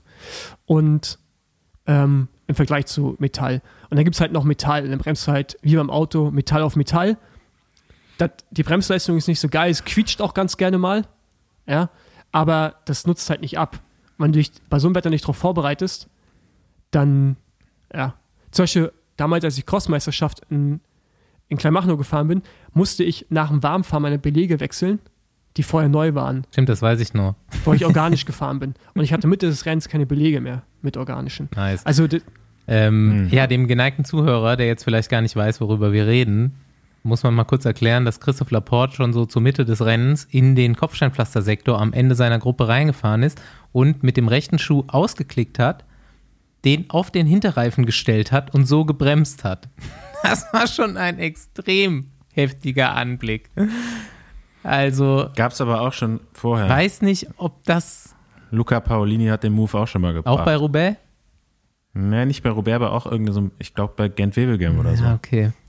Äh, auf jeden Fall, keine Ahnung, wahrscheinlich hat er irgendwann ein neues Rad gekriegt, hoffe ich mal. So Radwechsel, ja, Radwechsel ja, hat ja sowieso jeder gemacht. Ja. Offensichtlich ist echt noch Sechser geworden. Also äh, Hut ab da. Ja, also da kann man halt sehen, ne, dass es nicht nur auf die Beine drauf ankommt, sondern auch aufs richtige Material. Ähm, Jetzt eigentlich auch, auch schon eine gute Überleitung. Jetzt gehen wir gleich wieder zu den Reifen. Ja. Einerseits äh, mal, was was würdet ihr für, für eine Reifenbreite da fahren? Ich würde 30. 32. Nee, Mann. Ja, ja, Andi, guck mal, du kannst jetzt nicht einfach pauschal 30 sagen und ich nicht pauschal 32, weil es kommt auf die Felge ja, drauf Ja, einen echten 30er. Also ja, okay, da, da gehe ich mit. Aber halt zum Beispiel die meisten 30er sind nicht 30, ne? Die sind weniger. Und ein 32er ist auch in der Regel nicht 32, sondern 30. Ja, aber ich meine, du fährst ja immer noch 150 Mehr. Ja, das ist aber Quatsch, also was du jetzt 150 sagst. 150 Kilometer Asphalt. Es genau. sind 200 Kilometer Asphalt. Aber da ist halt mein Gegenargument, äh, was auch die meisten Hersteller belegen werden, ist halt, dass ja der breitere Reifen dich nicht langsamer macht. Das ist ja Quatsch. Du kannst ja, du musst ja mit, desto, desto schmaleren Reifen du fährst, desto weniger Luftdruck musst du fahren. Desto breiteren Reifen du fährst, desto mehr im Verhältnis Luftdruck kannst du fahren. Das heißt, du hast auf dem, du hast auf dem Asphalt, könntest du in theoretisch einen Ticken mehr Luftdruck fahren, weil der Reifen ja dafür auf dem Asphalt ja viel mehr Volumen hat zu arbeiten, auch mit ein bisschen mehr Luftdruck. Das heißt, du hast eigentlich keinen großartigen Nachteil. Ich würde natürlich jetzt nicht mit einem 35er Reifen fahren, aber schmal macht halt keinen Sinn. Und auf der Straße, ich fahre zum Beispiel zum Großteil nur 32er und wechsle mit so 28, 30 und rein von der Geschwindigkeit, wenn ich Training fahre, hat der 32er in meinem Rad mit meiner Felge, weil die natürlich auch sehr breit ist, keinerlei Unterschied, was die Geschwindigkeit angeht. Ich habe auch keinen, ich fahre nicht unbedingt mehr Watt. Das, muss, das würde ich dann halt nochmal messen. Ja, nein, aber das ist jetzt nicht so, dass ich sage, krass, ich bin langsamer. Also sagen wir mal so, ich würde tendenziell äh, eher breiter fahren als schneller, wenn jetzt der 28er aerodynamischer wäre oder so. Ja, ich würde, glaube ich, auch eigentlich mein Rad tauschen wollen. Jetzt vielleicht nicht bei so einem Tag wie, wie jetzt, aber wenn es Rennen trocken ist, dann würde ich, glaube ich, die ersten 100 äh, auf jeden Fall mit einem normalen Rad fahren. Na, die sind alle normale Räder gefahren. Fast alle Teams. Ja, die sind eigentlich alle zumindest mal nicht ein Aerorad gefahren. Ja, die sind die Bergrahmen dann zum Teil gefahren, ne? Ja, oder halt ein extra Roubaix-Rad. Ja, gibt es ja auch. Also Specialized ist ein, fährt ein spezielles Rad. Track fährt ein spezielles Rad. Ähm, Canyon ist mit dem Aerorad gefahren. Ich weiß nicht, was der Velo gemacht hat, ob sie wirklich nur den Air-Rahmen gefahren sind oder ob da es wieder so eine Modifikation gab, dass der Radstand noch ein bisschen breit, äh, länger wird. Ähm, ansonsten, ich vermisse auch gerade so diese Tech-Gallery, die es eigentlich immer mhm. gab für, ja, ja. mit den Roubaix-Rädern. So, äh, die gibt es irgendwie nicht, Elastomeren. Habe ich noch keine gefunden. Ja, bei Cycling-Tipps gibt es ein Video dazu, aber keine Galerie in dem Sinne. Wie Video, ey. So viel Zeit habe ich nicht. Aber ja, ähm, ist auf jeden Fall mega interessant und dann können wir irgendwie auch, ich meine, Johnny Moscon, also muss man eigentlich fast erzählen, ne? Johnny Moscon war die ganze Zeit irgendwie vorne raus, fand ich, sah aus wie der sichere Sieger Richtung Ende und hatte dann halt erstmal einen Platten ähm, und musste dann Rad wechseln. Und da ist mir dann schon beim Radwechsel, äh, ist mir schon aufgefallen, dass das Rad, was er bekommen hat, sein Ersatzrad, ein anderes Setup hatte als sein einziges Wettkampfrad. Ich glaube, der ist das normale Pinarello gefahren, das, wie heißt das, FL, F12 mittlerweile, oder? Ist das, glaube ich, ne? F12. F12, ja. Äh, F12 mit, ich glaube, den neuen Shimano 60er Laufräder, also mit den hohen. Und ich glaube auch tubeless, wenn ich mich nicht täusche. Und hat dann gewechselt auf sein Ersatzrad und da waren dann diese Princeton-Laufräder, aber auch eine 40er Höhe und offensichtlich komplett falschem Luftdruck. Mhm. Ähm, weil als er nämlich das Rad gewechselt hat, sah so aus, aber nicht mehr so viel Grip hat. Ja, und das Alter. ist halt, der ja. ist hin und her gesprungen und da kann mir niemand erzählen, dass das der richtige Luftdruck war. Der ja. hat da, also erstmal sah der Reifen schmaler aus und ja. dann auch noch äh, mindestens Rad ist ein Bar so gehüpft. Ich glaube, ich glaub, da war organische Luft drin. Ja. Nee, da war Metall, Metallluft war da drin. Nee, Metallluft wäre gut gewesen bei Rupi. äh, da war organische Luft drin und das war auf jeden Fall krass. Und dann frage ich mich halt, wie sehr kann man es kann man's eigentlich verkacken? Weil das, das ja. bei so einem Team wie Ineos. Und das Interessante ist, die fahren so hinter dem her Ineos und sehen den über das erste Pflasterstück fahren und dann auf einmal, danach halten die an, der Mechaniker springt panisch raus und holt erstmal ein paar Laufräder oben vom Dach und baut ein Rad um. Wahrscheinlich das von Gianni, mhm. weil die mhm. werden gesehen haben, oder der, also offensichtlich, ja dass die es richtig verkackt haben. Ja, das war es auf jeden Fall dann. Auf dem Pflaster hat er immer unheimlich verloren, auf den Asphaltstücken hat er wieder dazu gewonnen, aber irgendwann war es halt Game Over. Und er hat einen, hätte ich gar nicht erwartet, so von Johnny Moskau und jetzt. Ich meine, er ist natürlich auch irgendwie so ein bisschen vorbelastet, zu Recht, aber ein sehr ruhiges, reflektiertes Interview gegeben, wo er davon auf jeden Fall nichts gesagt hat. so habe ich so ein bisschen drauf gewartet, ja, ja und ähm, meinte dann auch so, ja, das lief eigentlich relativ gut, aber als sie mich dann überholt haben, bin ich dann auch einfach in die Luft geflogen. Das war dann auch mental durch einfach. Ja, das stimmt aber, aber nicht. Ja, er ist ja wirklich dann auch noch vor der nächsten Gruppe reingekommen. Genau, ne? weil die fahren ja am Pflaster an dem vorbei, als wenn der eine Parkscheibe gezogen hätte. Ne? Genau, und dann ist er wieder dann, schnell. Genau, und dann auf dem Asphalt, der verliert ja nur 30 Sekunden, nee, was hat er gemacht? 30 Sekunden, 40 Sekunden? Irgendwie so? Ja. Mhm. Genau. Also das heißt ja, da auf dem Asphalt fährt der, der hat ja die 30 Sekunden auf dem Pflaster verloren, ne? Ja. Der fährt nicht langsamer als die vorne, zu dritt. Ja, also, und der fährt schneller als die hinten, weil die fahren nicht nochmal ran. Mhm. Und das, da siehst du einfach, dass der die Beine gehabt hätte für den Sieg, aber dann der Sturz, aufgrund dessen, dass er irgendwie auch zu viel Luftdruck wahrscheinlich hatte, mhm. gekommen ist, plus dann halt äh, den Platten, dass es halt auch wenn man ihn, man muss ihn nicht mögen und auch verurteilen, man kann ihn gerne auch verurteilen für seine Aussagen, was äh, wir ja auch tun. Aber jetzt rein sportlich hätte er es verdient gehabt, muss man sagen. Ja. So sehr man ihn vielleicht nicht mag, aber rein ja. sportlich gesehen wäre er der eigentliche, er war der Stärkste an dem Tag und nicht Yves Lampertz, wie er gesagt hat. Wie, wie ich finde. Ja, gut. ganz, die belgische Presse hat das gesagt. Ich meine, da gab es noch ein paar andere, die Materialpech hatten. Eigentlich fast jeder. Ja. So, da kann man jetzt nicht sagen, hey, ich hatte drei Platten und äh, konnte aber die direkt wechseln und der eine hatte irgendwie einen Platten ganz am Anfang und fährt, fährt erstmal die Hälfte des Rennens äh, hinterher und ist dann irgendwie trotzdem in der gleichen Gruppe. Also ich glaube, das kann man jetzt nicht so sagen. Mm, man gehört natürlich immer ein bisschen Glück dazu bei so einem Rennen, aber äh, ich glaube, in der Spitzengruppe, die dann um den Sieg gefahren ist, äh, waren drei sehr starke Leute, die alle äh, verdient hätten, das Rennen zu gewinnen. Und man muss ja auch mal sagen, dass Van der Poel und Colbrelli wirklich das Rennen auch äh, jetzt, also die hatten ja keine Defekte oder Stürze, Doch, weil sie Glück hatten. Also, also, also, also nee, nee, Mathieu musste, der hatte auch Der hat auch einen Radwechsel gehabt, ja. Ja, ja. ja. Ich, äh, vielleicht wollte der das auch einfach nur sauber haben. Ja, glaub, ja, denke ich auch. Wie, wie, so ein Cross. Weißt du, ein Cross wechselst du auch, wenn das Rad so dreckig ja, ist. Ja, aber jetzt mal kurz, bevor wir gerade von Mathieu reden, äh, Jonas Rickard, wie stark war der bitte schon? Also auch als Team. Der hat mhm. ihn ja zweimal zurückgefahren. Also einmal nach dem Defekt, wie so ein Moped fährt er da einfach von Gruppe zu Gruppe.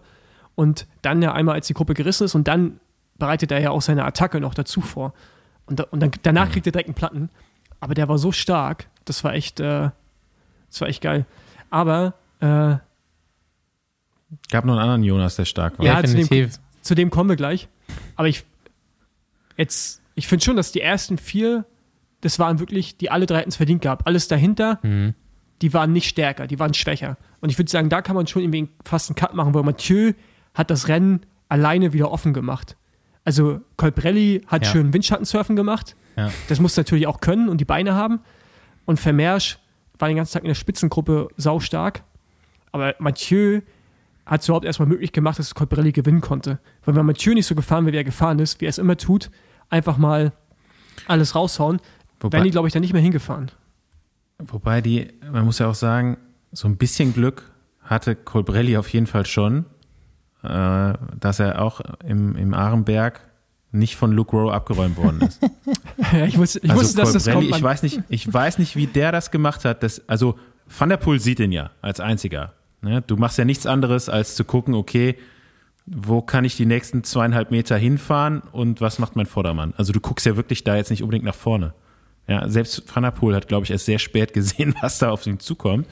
Er weicht halt aus und Colbrelli, ich glaube, der hat wirklich so eigentlich auf dem Tandem da gesessen, ja, dass der da auch noch links vorbeikommt und dann räumt halt äh, Luke Roder einfach die, die gesamte Gruppe sonst ab. Also stell dir mal vor, der hätte die komplette Gruppe so abgeräumt. Ja, dann wäre noch mal ganz anders ausgegangen, aber äh, da, also da hatte äh, Colbrelli auf jeden Fall mehrere Schutzengel, äh, die ihn da irgendwie noch drumherum gezogen haben. Also das, man muss sich erstmal in der Zeitlupe, ich habe mir das ja natürlich noch ein paar Mal angeguckt, weil Mats da gestürzt ist. Aber wie, wie der da noch rumge drum gekommen ist, also auch in den Witterungsverhältnissen, ja, also, also auf dem Pflaster da überhaupt irgendwie jemanden auszuweichen, ist schon schwer genug, aber dass er da dann noch so schnell reagiert, ähm, ja, da hat er auf jeden Fall vielleicht doch ein Quäntchen Glück auf, jeden, auf seiner Seite gehabt. Ja, ähm, bevor wir jetzt zu den Deutschen rübergehen, noch gerne eine These mal kurz besprechen. Habe ich auch schon reingeschrieben bei uns. Hatte, ich habe noch eine Luke Rowe-These. Okay, mach, mach Luke Rowe und dann komme ich zu meiner, ja. Was nämlich keiner weiß, Luke Rowe hat auch den Crash von Instagram, Facebook und äh, WhatsApp gestern verursacht. Ja. Der ist geklaut von Twitter. Okay, Paul, ja, mach weiter. Und mehrmals kopiert. ähm, genau, also zu Mathieu. Irgendwie, mir fallen jetzt gerade drei Rennen ein, wo Mathieu jeweils, also alles über 250 Kilometer Rennen, also klassische Distanzen, so WM 2019 in, ähm, in Yorkshire, dann äh, Flandern-Rundfahrt dieses Jahr plus äh, Paris-Roubaix jetzt dieses Jahr, dass er jeweils am Ende, wo du eigentlich denkst, klar, ist langes Radrennen, aber Sprint, dass er am Ende hin, Anführungsstrichen, so viel abbaut, dass er selbst, wenn er eigentlich rechnerisch ja, oder rein auf dem Papier der schnellere sein müsste. Ich finde auch, dass er eigentlich schneller ist als Coprelli. Für mich ist Mathieu im Reinsprint mehr als Sprinter als Coprelli. Also ich glaube, wenn du die nebeneinander stellst, wird Mathieu wahrscheinlich immer gewinnen. Ähm, dass er aber dann jetzt auch selbst gegen Vermeersch verliert und gegen Askren schon bei Flandern und dann bei der WM ja einfach so komplett explodiert. 20 Kilometer oder 50 Kilometer vom Ziel. Das finde ich krass. Also das hat er jetzt irgendwie öfters mal gehabt, so bei größeren Rennen. Aber sich da einfach viel zu viel zumutet und es einfach auch nicht, einfach auch nicht draus lernt. Weil Roubaix ist er ja auch schon wieder so gefahren, als wenn ihm nichts passieren könnte. Also Tom Boden hat auch mal gegen Matt Heyman mhm. Einen Sprint ja, auf der Bradrennbahn in Roubaix verloren. Ich weiß. Passiert den Besten. Ja, aber jetzt dreimal. Also ja, 2019 geht in der Stift, dann dieses Jahr bei Flandern gegen Askren und jetzt verliert er nicht nur gegen Colprelli, sondern auch gegen Vermeersch und kommt dann nicht mal mehr an Vermeersch auch vorbei. Ja, also selbst für einen Mathieu van der Poel zählt halt die Regel, ne? Nach 250 Kilometer sprintet man halt anders. Aber dass er daraus nicht lernt. Also es war schon öfters der Fall. ja, gut, was soll er machen? Ja, na, weniger investieren. Also der, wie gesagt, der hat ja das Ding da. Vielleicht hat er den Colbrelli ist immer im toten Winkel gefahren, hat den vielleicht gar nicht gesehen, bis er am Ende an ihm vorbeigefahren ist. Also ich weiß nicht, hat er überhaupt mal eine Führung gefahren oder so? Ich habe es jetzt nicht mehr so in Erinnerung. Ja, aber ich finde es ich find's krass. Also ähm, das, also er, er, was verschenken ist das falsche Wort, aber er fährt halt auf jeden Fall schon so, so krass immer, dass er sich halt schon sehr viel auch selber verbaut, ne, wo er dann einfach eingeht am Ende. Ich fand auch Colbrellis Interview übrigens überragend wo er meinte so, ja, am Anfang hat er einfach nur versucht, so weit wie vorne möglich, äh, so weit wie möglich vorne in die Pflasterstücke reinzufahren. Und dann habe ich mich auf Martin van der Poel konzentriert. Ja, ach was, also, das ist gar nicht aufgefallen, gar nicht aufgefallen. Also ich weiß gar nicht, ob überhaupt jemand in dem Ey. Rennen, ist mal jemand anders so auf den letzten, keine Ahnung, in der letzten Hälfte am Hinterrad von Martin van der Poel gefahren, außer Colbrelli? Ich glaube nee, nicht. Auch, auch noch keiner auf die Idee gekommen. ja, ist ja am Schluss ist er schon seine Alibi-Führung gefahren, um das äh, rechtmäßig dann ersprinten zu können. Aber ey, Colbrelli hat sich einfach gefreut, wie. Das war so geil, Mann. Wie ein Radsportfan, der so einen Wettbewerb gewonnen hat, dass er da jetzt mitfahren darf bei Roubaix ausnahmsweise und dann gewinnt. du, kennst ja, du kennst ja seinen Vertrag nicht, wer weiß, was er für einen Bonus hat. Direkt in Tränen ausgebrochen, geschrien.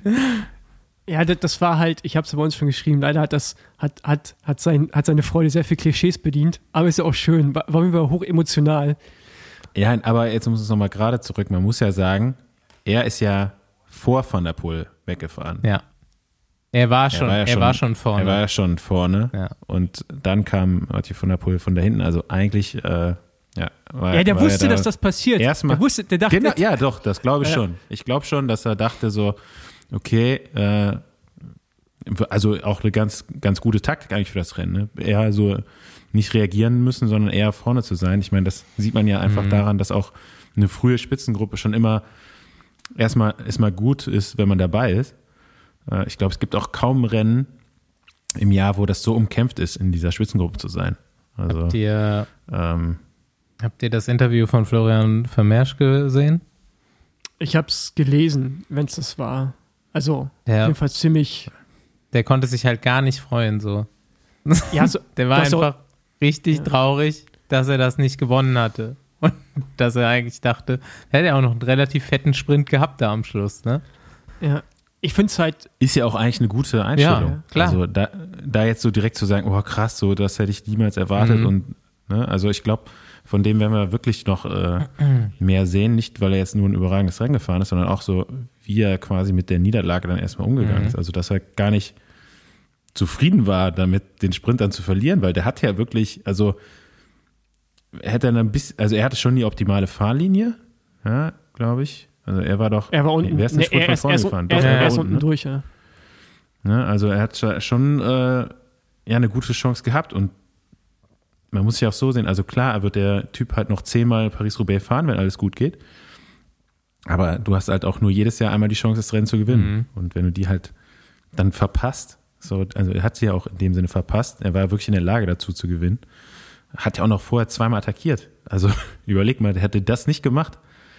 Ja, oder ne? 20 also, Meter äh, länger mit dem Antritt kann sich gewartet. Da schon irgendwie ne? zurecht ärgern. Ja. Ähm, naja. Ich finde auch Paris-Roubaix, du hast ja gerade schon gesagt, Andi, es ist halt irgendwie, man sagt, er hat noch zehn Chancen, aber ich finde, das ist das einzige Rennen, vielleicht ein bisschen neben Mailand Remo, und jetzt mal Tom Bohn und Fabian Cancellara eher außen vor, ähm, ist, ist halt das einzige Rennen, wo du, wo auch wenn es dein Rennen ist, du es einfach nicht kalkulieren kannst. Flandern kannst du kalkulieren, aus einer gewissen Art und Weise. Also das ist ja viel berechenbarer, das Rennen. Ja, aber bei Roubaix kann so viel schiefgehen. Du kannst, bis Nils nochmal zum Beispiel die Chance hat, da nochmal vorne reinzufahren. Ich glaub, weiß nicht, ob das jetzt nächstes Jahr dann direkt passiert. Doch. Ich glaube, ja, nein, Nils ja, muss trocken sein. Aber das ist nicht so, das ist aber nicht so sagen kannst, ja, es passiert definitiv. Aber Flandern wirst du immer die gleichen zehn Fahrer da vorne sehen. Das wird immer, oder fünf Fahrer, die um den Sieg fahren. Das ist so irgendwie so ein Rudel, finde ich. Ja, vielleicht sogar noch mehr. Also aber Roubaix, finde ich, ist viel, viel zu offen und es kann, es kann. Ja, es ist für mehr Fahrer offen ja, genau. als die anderen. Ja, Rennen, und deswegen ne? macht Also für eine Handvoll Fahrer ist vielleicht Roubaix, äh, also ich sag mal, wenn du jetzt halt nicht extremes Pech hast, sind die trotzdem immer vorne. Ja, also, aber der Sieg, aber ne? der, der, Sieg, finde ich, ist kalkulierbarer und erwartbarer bei Flandern, als es bei Roubaix ist. Roubaix gehört so viel mehr dazu als einfach nur das beste Team, bestes Equipment, hm. vielleicht auch die besten Beine. Und bei Flandern zum Beispiel ist es halt, wenn du das beste Team hast, kannst du es eigentlich schon mal runterbrechen, erhöhen sie deine Chancen so und so hoch, so und so viel. Roubaix, finde ich, guckt man die Ergebnisse der letzten Jahre an, wie, wie unterschiedlich sie sind, ne? wie divers, welche Fahrer da immer sind. Leute, die aufs Podium fahren, so ein Delir, ich glaube, den werden wir nie mehr auf dem Podium wahrscheinlich sehen. Weißt ja. du, das, das, ist gut möglich so. Und, ähm, und auch, auch ein John, der hat schon mal gewonnen, aber fährt der nochmal aufs Podium? Wer weiß, ja. Und Jonas Koch wird jetzt, hätte jetzt die Chance gehabt, Fünfter zu werden, kann vielleicht auch nächstes aufs Podium. Rutsch. Äh, Jonas Rutsch. Jetzt fange ich auch schon an mit Jonas Koch. äh, Jonas Rutsch. Aber vielleicht war das auch die eine Chance, mal ganz vorne reinzufahren, weil du weißt nicht, was in den nächsten Jahren passiert. Und das ist halt bei allen anderen Klassikern immer äh, berechenbarer, finde ich. Deswegen, macht, ich deswegen ist aber auch so ein geiles auf Rennen. Auf jeden Fall jetzt äh, drauf wetten, dass wir Jonas Rutsch dann noch ein paar Mal vorne sehen, genauso Denk wie Jonas Polit. Ja, ja also, ich sage nicht, dass, äh, es, dass es nicht passiert, aber ich sage nur, dass die Chance ja, es gibt auf jeden Fall immer mal wieder so, so ein paar Leute, ja. die vielleicht nie wieder so weit vorne sein werden, wie jetzt zum Beispiel unser kanadischer Freund. Ja. Ich weiß nicht, wie man sein, Bo seinen Namen Bovin. ausspricht. Guillaume Bovin. Bovin ja. äh, der wirklich auch, ich glaube, der ist auch im Armenberg da mit Rowe gestürzt. Ja. ja. Und äh, ja. also, dass der sich da in dieser Gruppe wiedergefunden hat. Ähm, der ist stark gefahren, das ganze Team. Ja, und Israel ist auch stark gefahren, auch, äh, hat auch eine super äh, WM eigentlich gefahren. Und ja, ob er jetzt da wirklich nochmal wiederkommt, ich meine, der ist das Roubaix vorher, äh, ich habe es noch in den Chat reingeschrieben, ich glaube 2013 oder so das erste und letzte Mal gefahren davor. Ähm, ja, manchmal hast du da halt so, so Leute, die ein, für die das nur einmalige Sache ist, aber trotzdem auch irgendwie immer äh, ja, welche, die, die immer irgendwie vorne sind. Ne? Mal werden sie halt 20. weil sie noch irgendwie mal einen schlechten, schlecht getimten Platten hatten, so ungefähr, aber auch sonst immer da sind. Also Heino, mhm. der, der ist ja eine Bank in Roubaix. Der hatte, glaube ich. Ja, ey, Jonas, Jonas Rutsch ist einfach auch genau der richtige Kandidat für sowas. Das ist so mit der Brechstange und wenn du halt nicht aufhörst mit der Brechstange, dann kommst du da auch vorne rein. So. Ja, also das, ja, überleg das ist irgendwie vom Fahrer, ja, der immer weiterfährt. Man konnte es im Fernsehen ja nicht so genau sehen. Er war ja wirklich dann noch zwischen Mosgon und der Gruppe von Van Art und hatte ja schon fast 30 Sekunden auf die Gruppe. Ja. Der, also, wenn der dann nicht nochmal einen Defekt hat auf den letzten Kilometern, dann wird er halt Fünfter da ja. auch. Ne? Hi Basti, ähm, ja, erstmal danke. Und äh, ja, wie war mein Tag? Mein Tag war ziemlich hart, ziemlich dreckig und äh, ja, aber im Endeffekt dann doch gelungen. Ähm, war eine sehr wichtige Erfahrung, denke ich, für die Zukunft.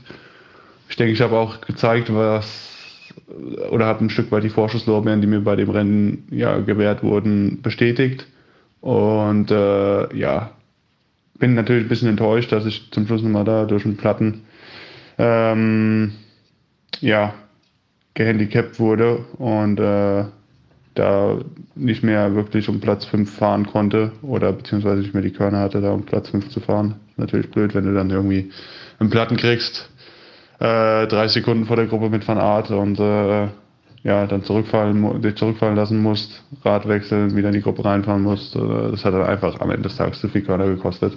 Aber ich denke, ich bin ja ein schönes und gutes Rennen gefahren und bin kann, kann soweit zufrieden sein. Äh, und wie ich schon sagte, das war eine sehr wichtige Erfahrung. Ich weiß jetzt dass ich vielleicht beim nächsten Mal nicht mehr mit zwei Händen, sondern nur mit einer Hand die Körner rausschmeiße.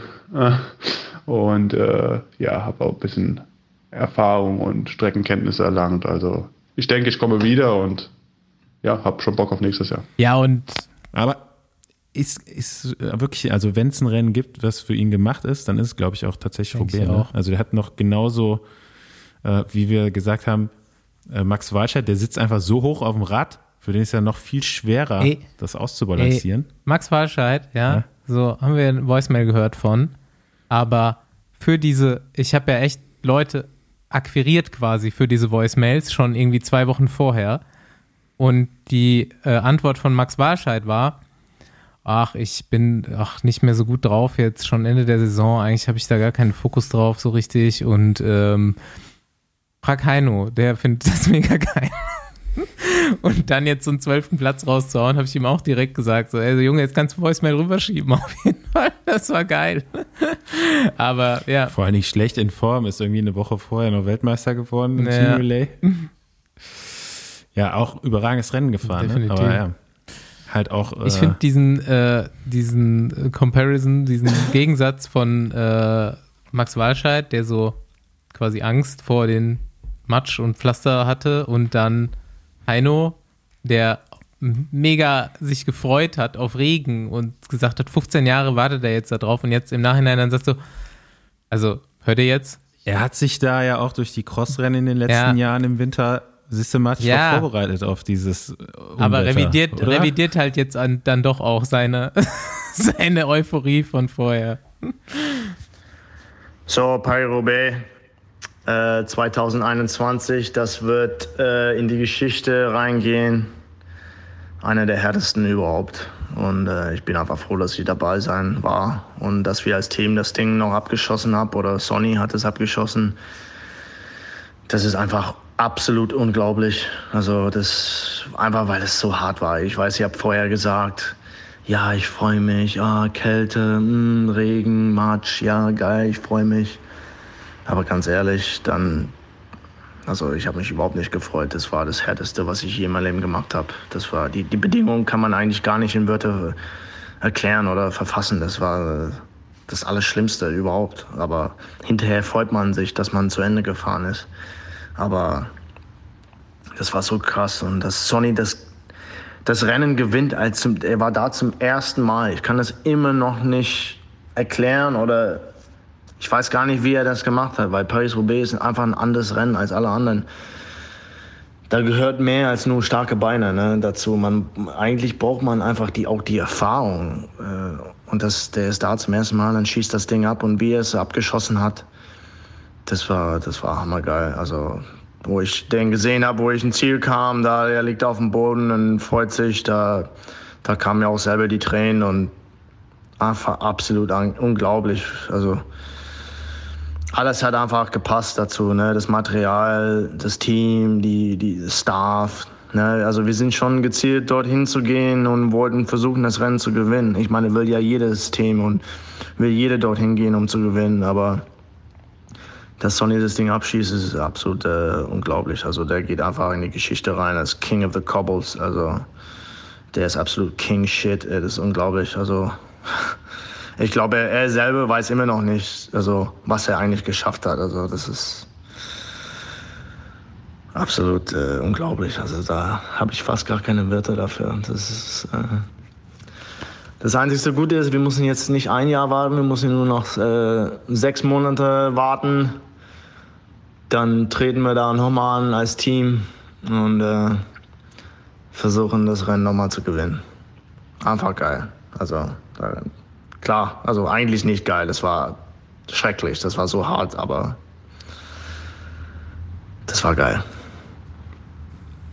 Ja, ich muss auch, also ich war im Vorfeld auf das Rennen auch wirklich so nicht sicher, ob das eine gute Idee ist, ja. dieses Radrennen in den Wetterbedingungen. Ne? Ja, also so. Aber also ich habe es viel schlimmer erwartet als letztendlich. Ich meine, also natürlich gab es Stürze, aber die gibt es auch da, wenn es trocken ist. Wenn es heftig ne? getroffen hat, war Annemiek van Fleuten. Ja. Sonst hm eigentlich nichts mehr gehört, oder? Also ich, also ich, keine Ahnung, Mann, ich weiß nicht, ob es irgendwie, Also ich glaube, die Autos tragen auch einen Teil zu bei. Man hat ja bei GCN die Autos oder bei Euros haben auch bei, Schäden, ja. Äh, äh, nein, bei Eurosport ja auch. Dann gehört von Adam Blythe, der meinte, dass halt zum Teil die Pavé-Stücken ja auch wieder trocken waren oder gar nicht so schlimm waren, aber die Autos, die halt rüberfahren, mhm. dann den Matsch raufspülen. Ja, aber, aber hat sich ja. sonst jemand, das war die Frage jetzt gerade, hat nee, sonst irgendwelche krassen nee. Verletzungen? Nee, ne? Also zumindest irgendwie dann ähm, in Matsch gefallen. Ja. Ja, also war, auf jeden Fall, war auf jeden Fall also geil. Und jetzt, jetzt mal ganz, aber müssen wir vielleicht echt mal vergleichen. Ähm, Verletzungen, wenn es trocken ist und wenn es mhm. nass ist. Also so von denen, was dann irgendwie übermittelt wird. Ne? Also es gibt natürlich auch Schürfwunden und sowas, aber jetzt reine, schwerere Verletzungen. Weiß ich nicht, ob das jetzt dieses Jahr mehr waren. Also ich glaube, der Anspruch an die Fahrer war halt wesentlich höher. Aber wenn es jetzt nächstes Jahr wieder regnet, weil sagen wir mal, wir haben die nächsten zehn Jahre, regnet es einfach mit zu dem Zeitpunkt im April, was machst du dann? Also irgendwann gewöhnst du dich, glaube ich, auch dran, dann fährst du vielleicht die Rennen auch ein bisschen anders.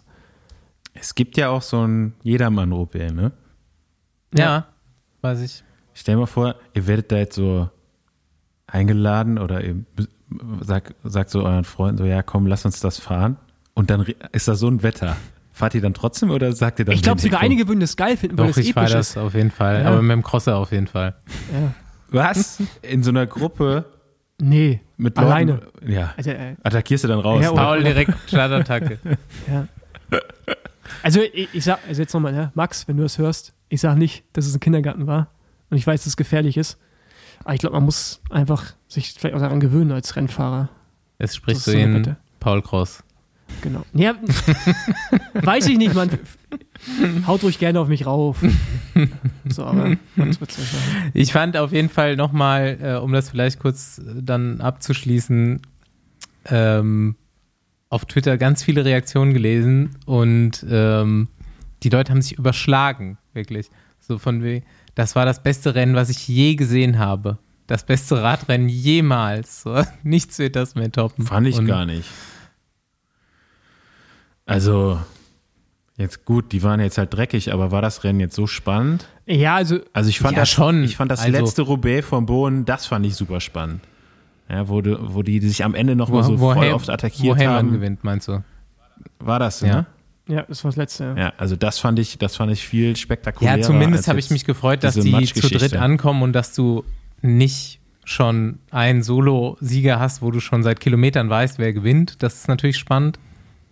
Ich fand es schon gut. Also das Ganze drumherum und dass man so lange drauf warten musste und sowas, das hat halt dann auch nochmal dazu beigetragen irgendwie. Und dass man jetzt diese Ey, Woche der, hatte. Wenn der Moskon, wenn der Moskon nicht platt ja, hätte, genau. dann wäre das so langweilig gewesen. Und ja, okay, dann, einer fährt und dann raus, dann, dann hätte auch noch Moskon gewonnen.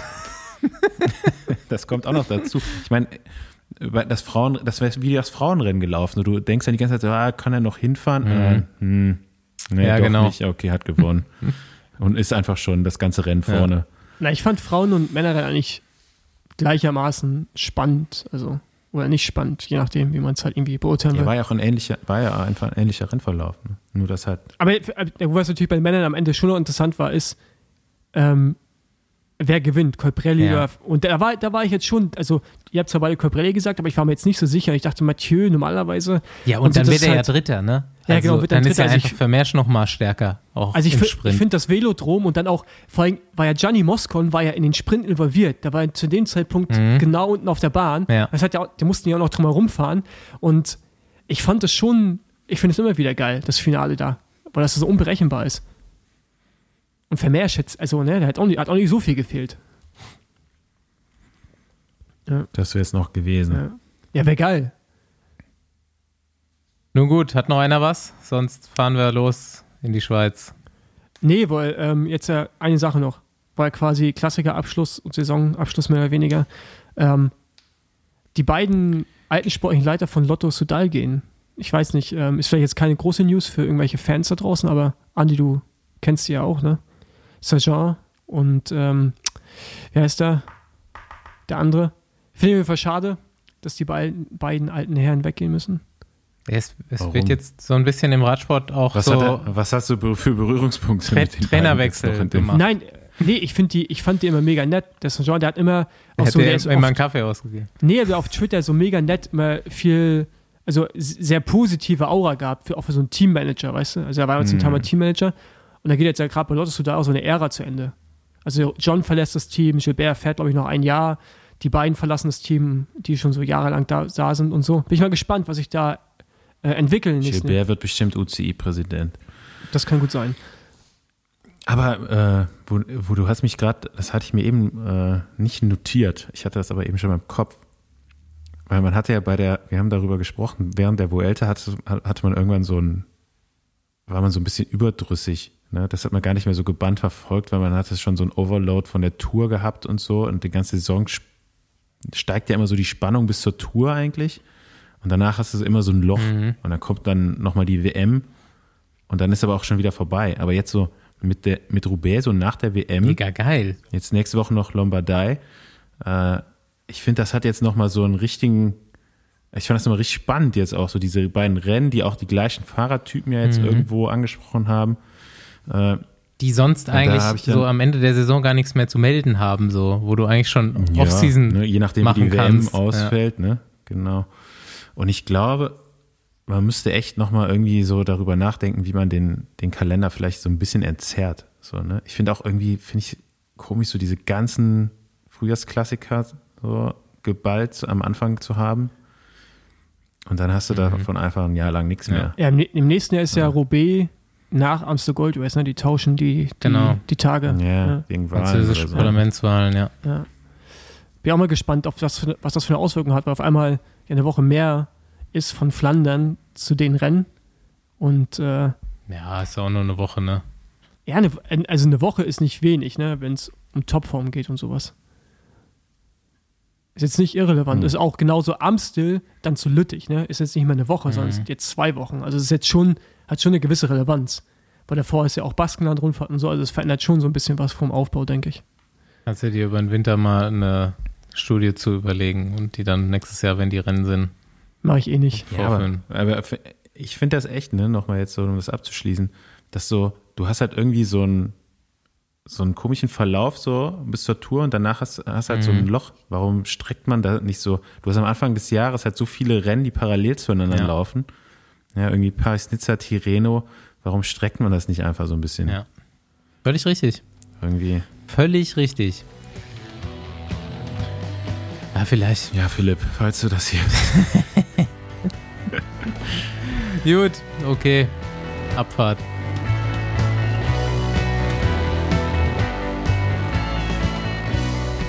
So, diesen Wagen mal wieder in eins unserer schönen Nachbarländer gefahren heute, nach der Reinigung nach äh, Paris-Roubaix. Und ähm, ja, hatten wir auch schon länger vor und hat sich jetzt irgendwie angeboten zuletzt. Äh, wir sind in die Schweiz gefahren, nach Hindelbank ins Kanton Bern zu Marlene Reusser. Hallo Marlene. Hallo zusammen. Hallo. Hallo. Ja, und äh, wie ich das hier zu machen pflege, ich reiße kurz deine Karriere ab, dass der geneigte Besenwagenhörer hier weiß, wen er vor sich hat.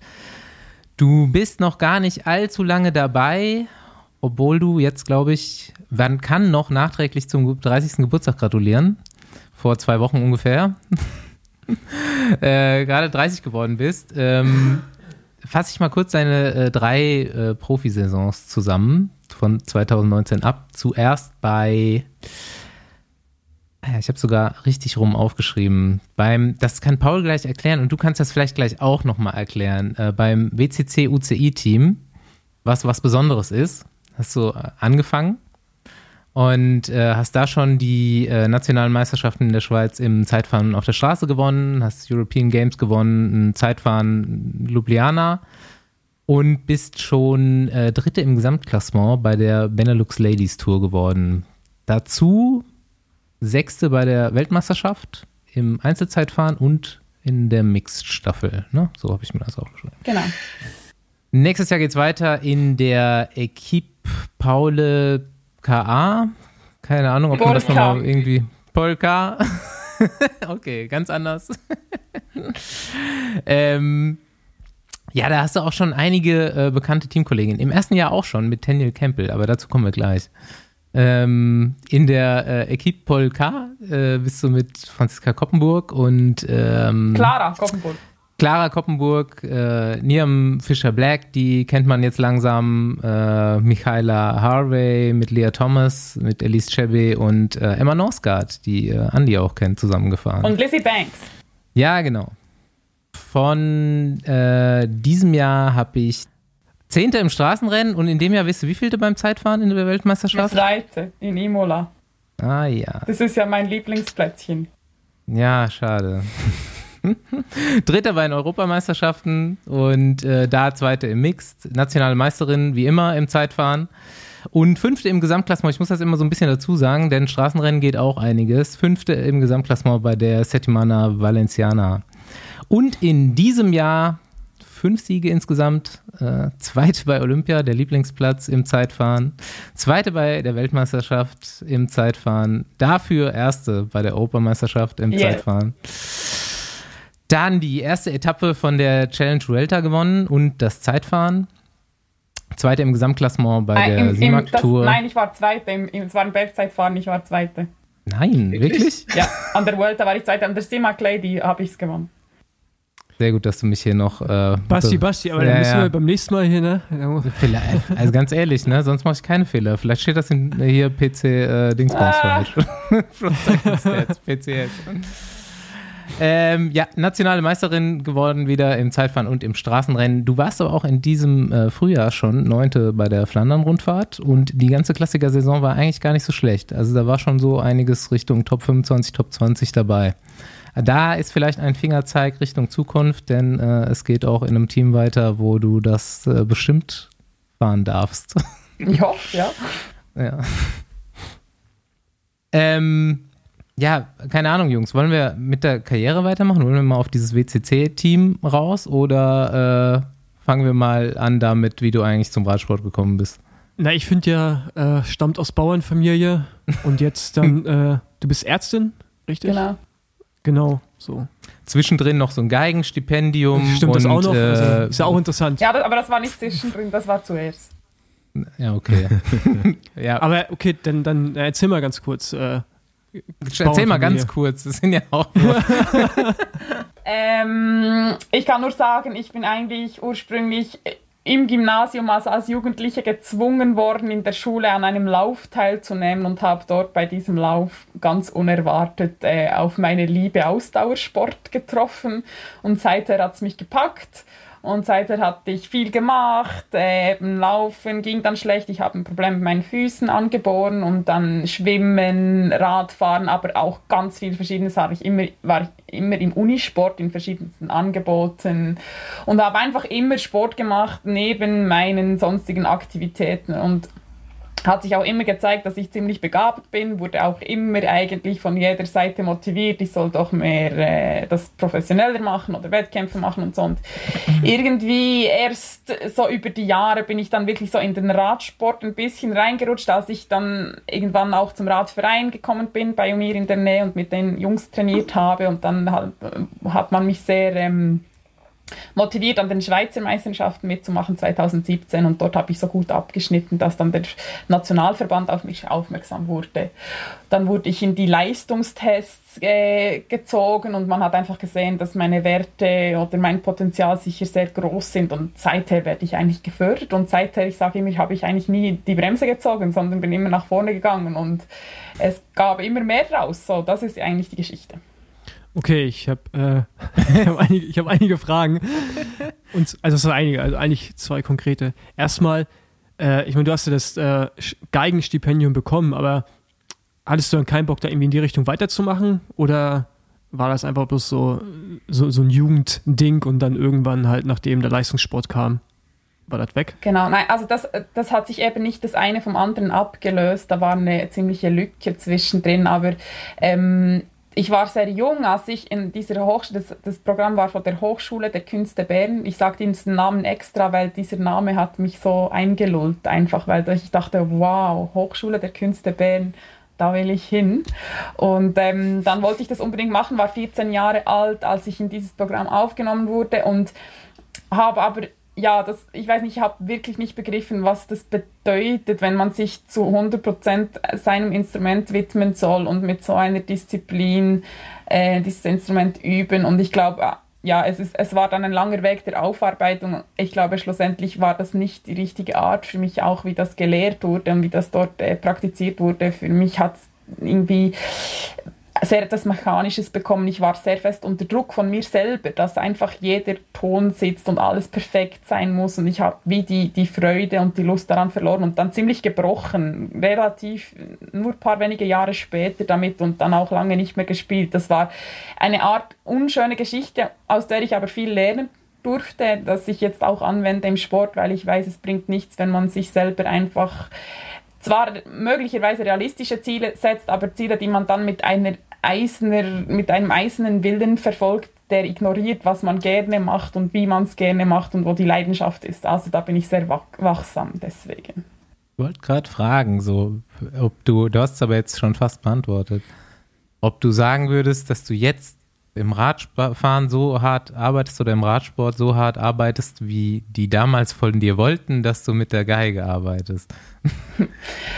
Mm, ich würde ich würd sagen, die Arbeit an sich ist wahrscheinlich, war damals nicht so hart. Ich habe gar nicht so viel, weil ich war einfach mhm. zu faul dafür und ist jetzt nur punktuell hart. Aber was, was im Kopf dazwischen abgeht, also in der Zeit, in der man nicht übt oder trainiert, das ist ganz anders, weil da bin ich jetzt sehr locker drauf mittlerweile und kann auch was anderes tun und abschalten. Und früher dachte ich dann halt einfach den ganzen Tag, ich sollte üben, ich sollte das. Und ich war, ich war sehr, sehr unter Druck, wie gesagt. Und das, das bin ich jetzt nicht mehr und das ist der große Schlüssel, habe ich das Gefühl.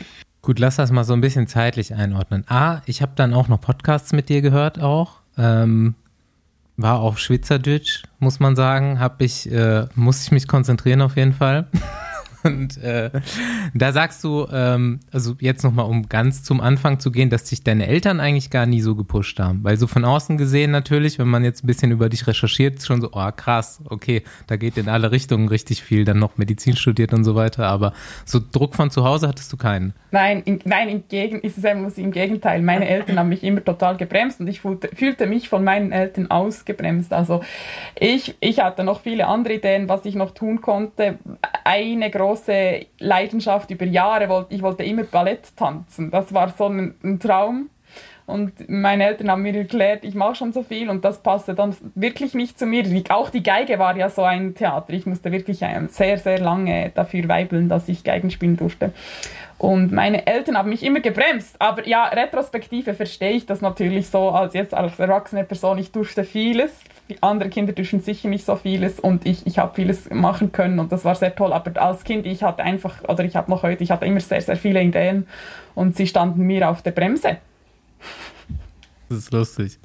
Okay. Und dann zur zeitlichen Einordnung kurz. Mh, hm, diese Geigen-Episode, wo du ja dann auch doch relativ beschäftigt warst. Hast du daneben noch Sport gemacht? Nein, das war wirklich eine Zeit, in der ich noch keinen Sport gemacht habe. Und es gibt auch das sind so schöne Anekdoten. Es gibt auch Geschichten aus dieser Zeit, weil ich war dann im Internat. Also ich habe bei uns im Gymnasium wohnen können, wo ich äh, zur Schule gegangen bin und die hatten das Projekt zusammen mit der Hochschule der Künste Bern. Und ich hatte Kolleginnen, die ähm, sehr, sehr ambitioniert waren im Sport. Es, gibt, es gab auch eine Fraktion für Sport sozusagen, die gefördert wurden. Und die haben mich manchmal irgendwohin mitgenommen. Ich weiß noch einmal waren wir in der Turnhalle und ich sollte zum Beispiel eine Rumpfbeuge machen und ich konnte nicht eine einzige Rumpfbeuge machen. einfach so derart untrainiert war. Also alle, die, die, so, die so in diesem Zustand sind, ihr könnt es trotzdem schaffen. Ja, das ist eine gute Motivation. Ähm, ja, was ich eigentlich wollte, dann mit 16 hast du das dann, glaube ich, quasi abgebrochen, ne? Und wann Wann fängt ungefähr die große Reise im Ausdauersport an? Ja, ich glaube eben, dass ich glaube, es war auch mit 16, aber vielleicht war das mit früh 16 und mit 16, spät 16. Ich würde sagen, oder vielleicht war mhm. ich 17, als wir an diesen Lauf mussten. War ähm, nicht so viel später, aber mit einer kleinen Lücke. Genau. Und als ich dann von diesem Lauf zurückgehe, dann habe ich mich sofort im Laufverein angemeldet. Also wahrscheinlich am selben Abend. Paul, du hattest eine Frage vorhin oder ist die nee, schon vorbei? Ich, ich, ich bin gerade, weil ich also nicht irritiert, ich, ich lese gerade hm. ein Interview von dir im, äh, im, Tagesanzeiger vom August diesen Jahres, äh, was sehr interessant ist, äh, außergewöhnlich für eine Radsportlerin, äh, über einige Themen so offen zu sprechen. Ähm, dessen, dessen, dessen, bin ich gerade so ein bisschen, äh, äh, ja, Basti, mach du erstmal weiter. Du ich musst noch ein bisschen lesen, bis die Frage kommt. Lass ne? nicht ver verarbeiten. Paul muss noch nee. ein bisschen weiterlesen, bis die Frage Was würde ich fragen, hat Fabian Cancellara was damit zu tun, dass du Radfahrerin geworden bist? Oder kanntest du den gar nicht, als du angefangen hast mit Radfahren? Weil der kommt ja auch aus Bern. Ja, der, der, der wohnt wirklich, wir wohnen sehr nah. Ähm, nein, diesen Namen kennt man in der Schweiz. Also ich habe den Namen auch kennt. Ich wusste, das ist ein sehr starker Radfahrer. Fabian Cancellara hat wirklich ähm, viel Renommee in der Schweiz. Aber das war für mich nie, ähm, nein, ich hätte jetzt nie gedacht, ich meine, ich, ich kenne auch Roger Federer sehr gut. Das ist so der andere große Sportler und ich wollte deshalb auch nie Tennis spielen. Das war keine Idee, deswegen Rad zu fahren. Nein. Ja, ich meine, ich meine, ein bisschen chrono chronologisch weiter. ja, genau, mach mal. Erstmal Laufverein, interessiert uns nicht im Besenwagen. nee. war, war ein Fahrrad. ja, da gibt es eben auch so verschiedene Geschichten. Eine war, wir mussten dann äh, von diesem Gymnasium aus mussten wir einen Sprachaufenthalt machen. Und ähm, ich, wollte, ich wollte lieber Geige spielen da und dann bin ich ähm, zu, einem, zu einer Familie, die haben dann Deutsch gesprochen. Das waren jetzt drei Wochen zu einer deutschsprachigen Familie ins Wallis, wo man eigentlich Französisch spricht oder in einem Teil Französisch spricht. Und dies war dann zufälligerweise eine Familie, deren Vater in einem Scott-Shop gearbeitet hat und die ganze Familie war komplett sportverrückt. Die waren wirklich äh, Radfahren, Laufen, alles Mögliche. Und die haben, die haben mich dann auf ein Rad gesetzt und ich fand das noch cool. Und am Schluss habe ich mir dann das günstigste Scott-Velo mit äh, zum Einkaufspreis kaufen können. Und wir sind gerade vom Wallis bis nach Hause. Ich habe dann meine Eltern, ah, wir kommen mit dem Fahrrad nach Hause. Meine Eltern, was? Du kommst mit dem Fahrrad? So, äh, wie? Aber das haben wir gemacht. Ich, ich, ich habe das geschafft und dann hatte ich dieses Rad schon. Aber dann ist es einfach äh, meistens ungebraucht halt zuerst noch eine Weile rumgestanden. Aber das hatte ich dann viele Jahre. Ich weiß es noch genau, das weiß Gott und wurde immer mehr benutzt. Waren Wettkämpfe? Genau, und eben über Und warum? Warum, ja. ich meine, das Ganze, um das mal so ein bisschen einzuleiten, ich habe auch später vielleicht noch eine Frage oder wir können die jetzt noch einbauen. Ähm, immer so ein bisschen, wie, wie kommt die Motivation zustande und wie können wir das vielleicht ummünzen, um so ein bisschen Werbung zu machen auch, ne? Für, äh, ob das jetzt Jungs oder Mädels sind, junge Frauen, Männer, was auch immer. Wie kann ich zum Radsport kommen, ohne das eigentlich geplant zu haben und auch später noch und noch? Spaß am Rennenfahren zu finden. So. Also ich, ich würde sagen, so die Basis dafür war oder ist, dass ich sehr eine begeisterungsfähige Person bin. Also ich kann ziemlich in was, ich kann ziemlich einfach äh, was feiern, was, was gerade Spaß macht. Und die Wettkämpfe, die ich dann angefangen habe zu machen, waren vornehmlich so Teamwettkämpfe. Wir haben in der Schweiz verschiedenste so Triathlons oder auch so Ultra-Triathlons, die man aufteilen kann. Oder manchmal sind es auch fünf Disziplinen und so und dann kann jemand das Rad, oder jemand schwimmt, jemand macht Mountainbike. Na. Und ich habe dann wirklich angefangen, diese, diese Wettkämpfe im Team zu machen und das macht halt immer total Spaß. Du machst es halt in einer Gruppe, die, die Spaß macht, dann gehst du noch was essen am Schluss und ja, das hat mich total motiviert und das andere war, wir haben so Wettkämpfe auch, Alpenpröve, vielleicht sagt euch das was, solche Dinge. Ähm, wo man mehrere Pässe fährt mit dem, mit dem Rad. Man kann dann auswählen, ein, drei, vier, fünf Pässe, was auch immer. Und das war dann, dort war weniger so dieser Spaß-Spaß-Faktor, aber die Herausforderung, so die Frage, kann ich auch über drei Pässe fahren? Schaffe ich das? Wie ist das? Und das hat mir total den Ärmel reingenommen, weil das hat mich wirklich an meine Grenze gebracht, physisch. Und ähm, aber wenn man dann das schafft und ich habe es geschafft irgendwie, dann ist es so ein tolles Gefühl und dieses Gefühl, ja, das kennen viele Leute, die Sport machen, das nimmt halt, das nimmt einem ein und das will man wieder erleben und ich habe dann, ich habe dann auch, ich traute mich das nicht am Wettkampf zu machen, aber für mich privat habe ich dann auch mal diese fünf Pässe Tour probiert, das sind irgendwie 276 Kilometer, glaube ich, und äh, 7000 Höhenmeter oder so. Und ich war da wirklich nicht so trainiert und ich war auch schwerer und ich hatte dieses Gott Supervelo und so und ich habe das fast geschafft. Nicht ganz, aber fast. Solche Sachen, das ist einfach, ja, man will immer mehr davon, ich weiß nicht. Aber ich muss sagen, ich glaube, man hat es dann auch mal gesehen. Ich weiß nicht, ob ich heute sowas noch machen würde. Ich glaube, heute würde ich sagen, oh nein, ich gehe lieber äh, eine Pizza essen. Ja, ich wollte gerade sagen, wenn man Profi Das hast Profi du auch noch alles neben deinem Medizinstudium gemacht. Genau. Ja. Na ja, gut, kann man mal machen. So. Kann man machen. Richtig gut. Ja, Paul. Also, ich hänge immer noch auf dem Artikel hier fest, der echt, der echt mega interessant ist und äh, also so gut vorbereitet, wie ich halt immer bin, lese ich mir das während des Interviews durch. Ähm, und zwar, also erstmal, du isst kein Fleisch, seitdem du ein Kind bist, steht hier drin. Ne? Und du bist, kommst aus einer, aus einer Familie vom Bauernhof, ne? Mit einer Schweinemast, genau. Ihr habt ja. eine Schweinemast. Also erstmal, wie, wie ließ sich das vereinbaren? Also war es einfach? Weil ich denke mal, deine Eltern essen wahrscheinlich Fleisch, oder? Oh ja, je, gerne, ja. Mein Vater. Ja. Mhm. Genau, also war das einfach als Kind? Also war das für dich so eine, so eine Prinzipienentscheidung irgendwie? Ich meine, ihr habt dann ja auch, ihr müsst ja auch Schweine wahrscheinlich töten, oder? Die, nein, die gehen zum Schlachthof. Okay, aber du weißt ja als Kind, die fahren jetzt ja nicht weg in Urlaub und kommen nicht mehr wieder, sondern die sind dann ja weg. So, hast du dann für dich einfach gesagt, okay, gut, ich bin raus, esse kein Fleisch, oder? Genau, das, also ich würde sagen, dass ich Vegetarier wurde so früh, das ist, weil ich hier aufgewachsen bin. Ähm, genau, ich wusste das alles, ich habe das miterlebt. Ähm, ich musste oder ich durfte, das war wahrscheinlich ein Dürfen, manchmal auch helfen, wenn die, das waren wirklich so große Lastwagen mit bösen Fahrern. Das waren für mich so böse, böse Männer, die das gefahren sind, die die Schweine abholten, meistens früh morgens oder in der Nacht und ähm, dann sind die Schweine ruhiger und die Leute sehen das nicht. Und das war sehr, sehr brutal. Und ich meine, die, die kommen als kleine Ferkelchen hierhin, auch in der Nacht. Dann geht es zwei Monate, keine Ahnung, wirklich nicht lang. Und die sind 100 Kilo schwer und dann werden sie wieder abgeholt. Und ähm, Zwischenzeitlich waren sie auf äh, Betonspaltboden und haben nie mehr Auslauf gehabt, haben irgendwie so ganz dreckige kleine Fensterchen, das, das einzige Licht, kriegen Futter aus einer Fütterungsmaschine und fressen sich gegenseitig die Schwänze ab. Manchmal stirbt eine mittendrin, die musste dann abgeholt werden. Einmal pro Woche musste man Schweine wegbringen. Ähm, das wusste ich alles, habe ich alles mitgekriegt. Ähm, und da fühlt man einfach, ich, ich also ich kann für mich sprechen, aber ich fühle einfach, da ist etwas falsch. Und das ist jetzt nicht mein, also das ist eine ganz gewöhnliche Schweinemast. Wahrscheinlich sogar war es noch ein bisschen besser, als es anderswo ist. Also das ist nicht jetzt, oh mein Gott, wir haben das sehr, sehr schlecht gemacht, sondern das ist Standard in der Schweiz und der Schweizer Standard ist im europäischen Vergleich noch gut. Und ja, solche, solche Vergleiche konnte ich als Kind nicht ziehen, aber als Kind habe ich gefühlt, das ist falsch und das will ich nicht machen und ich will kein solches Fleisch essen. Und dann habe ich meinen Eltern einfach gesagt, ich esse jetzt kein Fleisch mehr. Und meine Eltern dachten, das ist wieder so ein Marlen.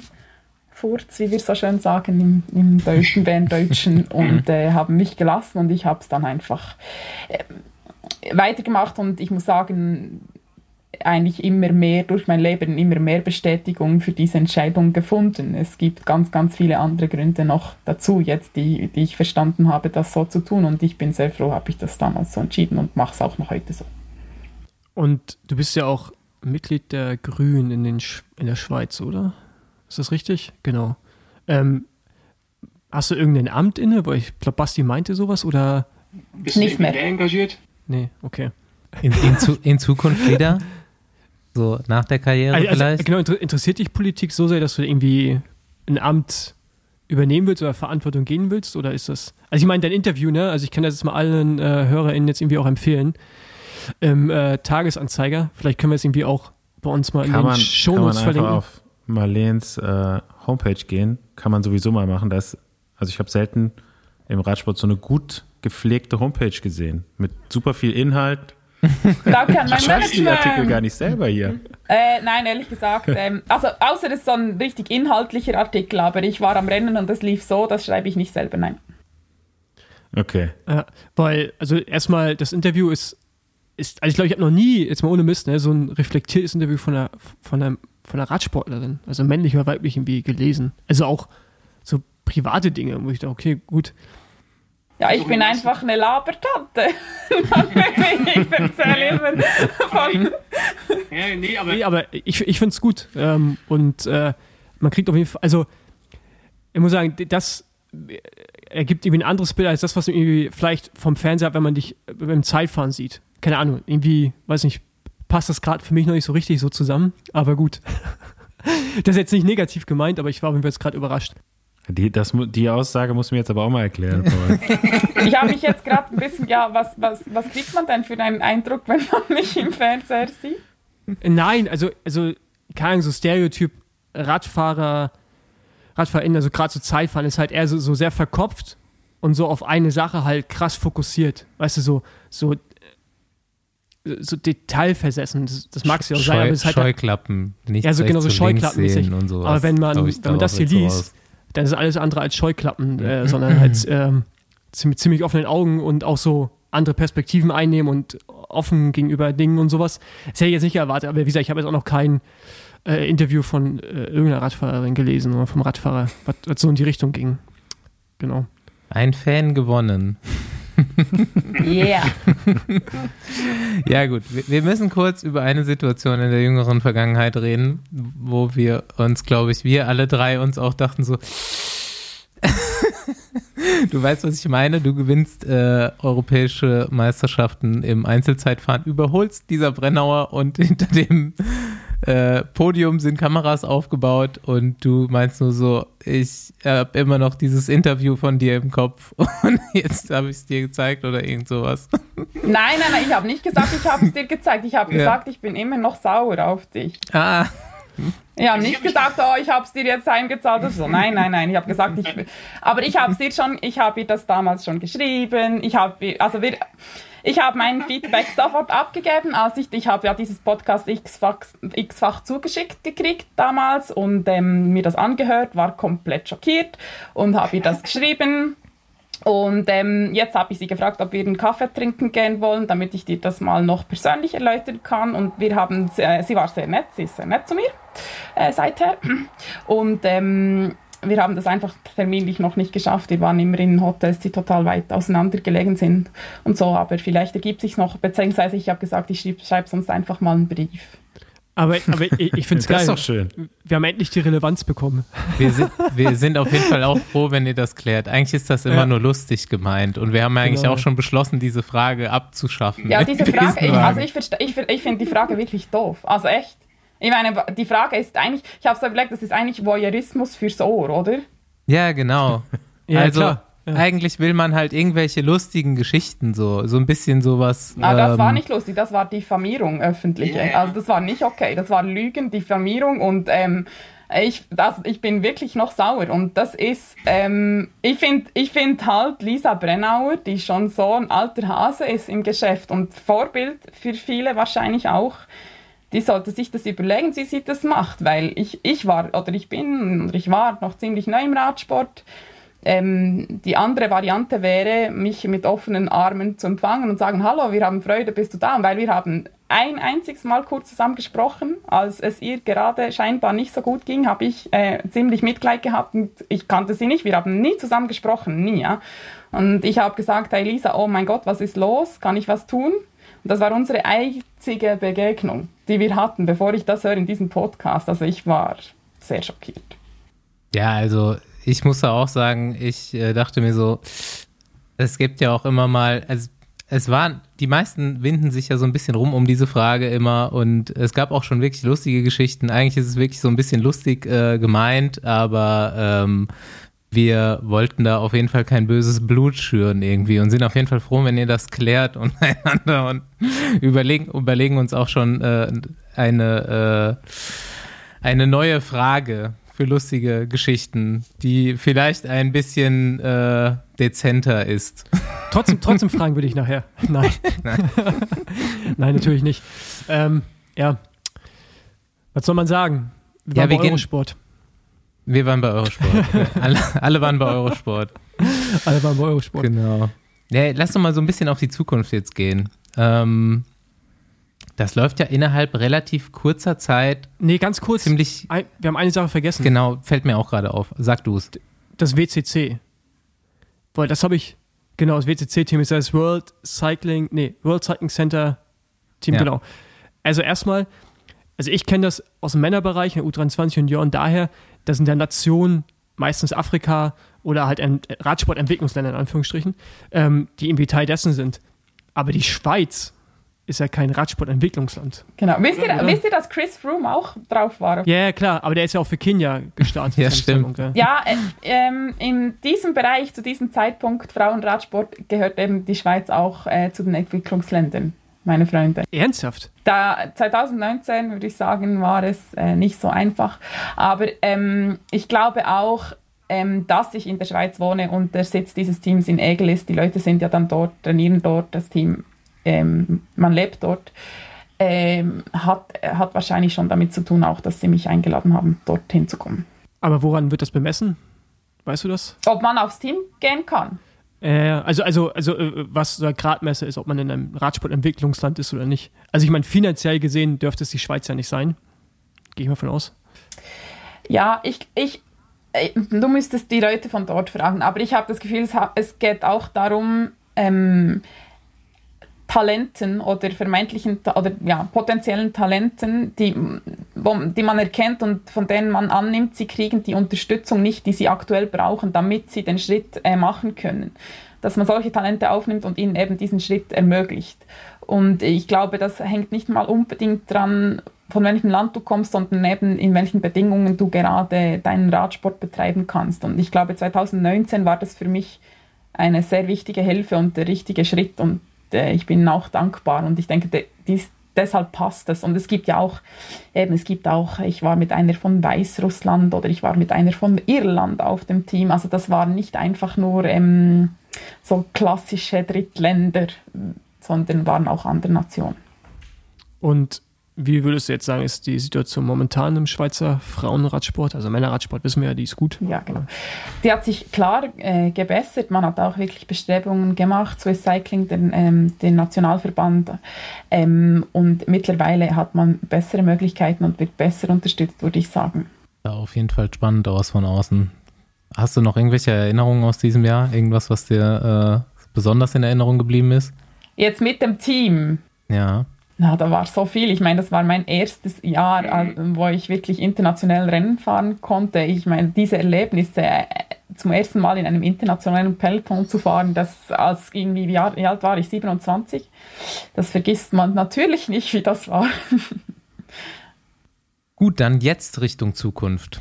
Du hast für zwei Jahre bei SD Works unterschri äh, unterschrieben und ähm, ja, weiß ich nicht, das muss ja für dich, glaube ich, auch das ist irgendwie eine, eine krasse Perspektive, oder? Also mit den Teamkolleginnen und in dem Team, mit dem wahrscheinlich auch ein wesentlich, ja, wie weiß, den Druck machst du dir ja, glaube ich, selber, wenn dann, aber ähm, da ist ja dann schon irgendwie äh, Ergebnisse gefordert.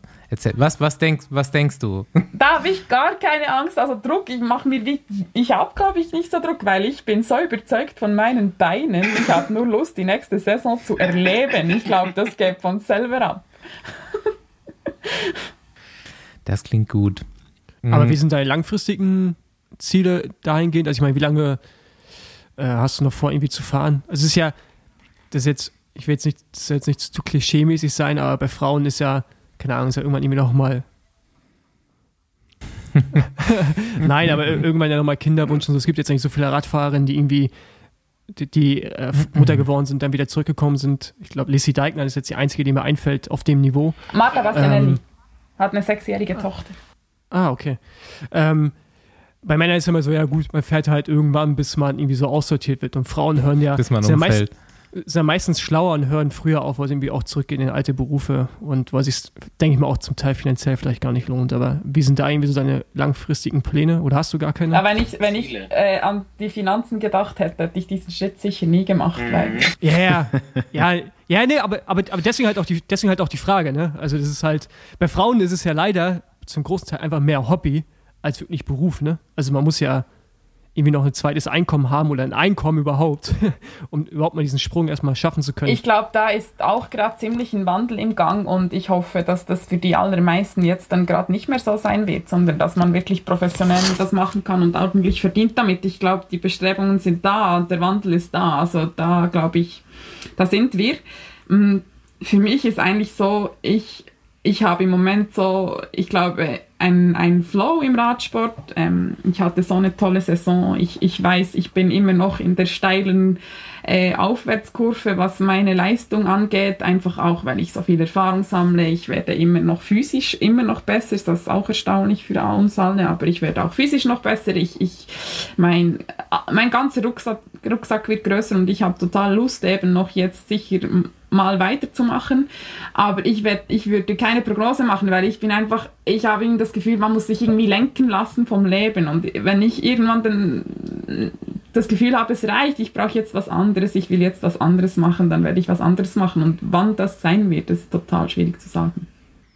Was hast du denn für sportliche Ziele in der Zeit noch? Also Paul hat jetzt direkt nach Karriereende gefragt, das würde mich jetzt viel mehr interessieren. Was hast du jetzt so noch auf dem Zettel stehen. Also Weltmeisterin Zeitfahren, glaube ich, steht ganz oben. Da, das ist wirklich das Einzige, ich will wirklich diesen, diesen Weltmeistertitel, den will ich holen. Das ist wirklich ein Ziel, ja. Ja, und sonst, nein, sonst habe ich keine, ich habe keine Liste. Ich habe keine so, sondern ich denke, ich denk, was Spaß machen kann, und eben, ich freue mich auch auf SD Works, ist, glaube ich, wirklich so, dieses Game zu spielen in den Straßenrennen und dort einfach auch mal. Ich meine, ich hatte jetzt schon ein paar ähm, richtig, richtige Top-Resultate, aber ich glaube, ähm, da liegt noch einiges drin und das, das abzuholen und dort was zu machen, das, da habe ich Lust drauf. Ich hoffe, das klappt. Ich drücke. Ja, ist auf jeden Fall eine, eine starke Mannschaft dann nächstes Jahr. Also ist ja dieses Jahr auch schon stark nächstes Jahr. Ich habe gerade mal geguckt, da sind ja auch schon zwölf, zwölf Fahrerinnen bekannt. Kann man auf jeden Fall, liest sich ganz gut, die Liste. Ich meine, es ist auch hinsichtlich Equipment, ne? Sicherlich nochmal eine, eine, eine, solide Steigerung, auch wahrscheinlich vom Support des Teams her, was äh, irgendwie äh, Aerotests angeht und äh, Pipapo. Da werden sich schon ein paar Sekunden finden lassen, ohne dass du eigentlich wirklich stärker werden musst. Ne? Ja, wobei, also ähm, Aerotests, zeitfahrmäßig war ich sehr von Swiss Cycling, vom Nationalverband unterstützt dieses Jahr, auch letztes Jahr. Und, ah nein, letztes Jahr auch vom Team. Dieses Jahr und wir waren im Windkanal zweimal. Wir haben, ah, okay. ich hatte wirklich Top-Material, wir haben auch Untersuchungen gemacht. Also ich glaube, da haben wir schon, natürlich, man kann immer noch was verbessern, aber ich glaube, da war ich schon sehr gut unterstützt. So, ich habe hier so zwei, eigentlich so eine Eingangsfrage habe ich ja auch vergessen. Damn, vielleicht schneiden wir die nach vorne. Hast du ein Besenwagen-Erlebnis? Ja, Lisa Brennauer ist mein Besenwagen-Erlebnis. So habe ich euch auch kennengelernt. Der Schock. mit, mit dem reellen ah, Rennbesenwagen. Mit richtigen Besenwagen. Ja, den gibt's auch noch. Den gibt's auch noch. Ja. Ah, ich hätte mir den gewünscht. Nein, ich war ja, ich bin ja gestürzt in Paris-Roubaix jetzt und ich bin wirklich ziemlich aufs Hinterteil gefallen und dann hat mich mein Teamauto eingeladen, als sie dann vorbei waren und ich musste dann wir waren halt dann zu viert, oder? Neben dem Mechaniker mhm. mit den Rädern um mich herum und ähm, das hat so wehgetan, dann über diese Pisten, über diese Kopfsteinpflaster äh, zu, zu rasen. Wir sind gerast, das war nicht witzig. Dann dachte ich, vielleicht wäre der Besenwagen an, Wagen angenehmer, aber. Mehr Suspension vielleicht, ja. Ähm, aber ja? ich glaube, der Besenwagen bei Roubaix, der ist auch der Besenwagen, der am längsten unterwegs ist, weil dieses Rennen will ja auf Krampf jeder zu Ende fahren. Stimmt, ja, ja selbst also so. Also da kommen ja teilweise so wirklich mit einer Stunde Rückstand kommen dann noch so die letzten ins Ziel, so die jetzt irgendwie mal durch Zufall an den Start gegangen sind oder halt auch irgendwie Pech hatten, einfach nur einen, ja, das hast du ja manchmal, ne? So, so bei Teams, die jetzt keine sieben, acht Spezialisten haben, so, die schicken dann halt mal einen hin. Äh, okay, du musst jetzt halt mit. ganz, ganz so früher, also hat man noch so in Erinnerung Team Euskartel, so ein baskisches Team. Ich glaube, die hatten wirklich äh, keinen, der da gerne mitfahren wollte.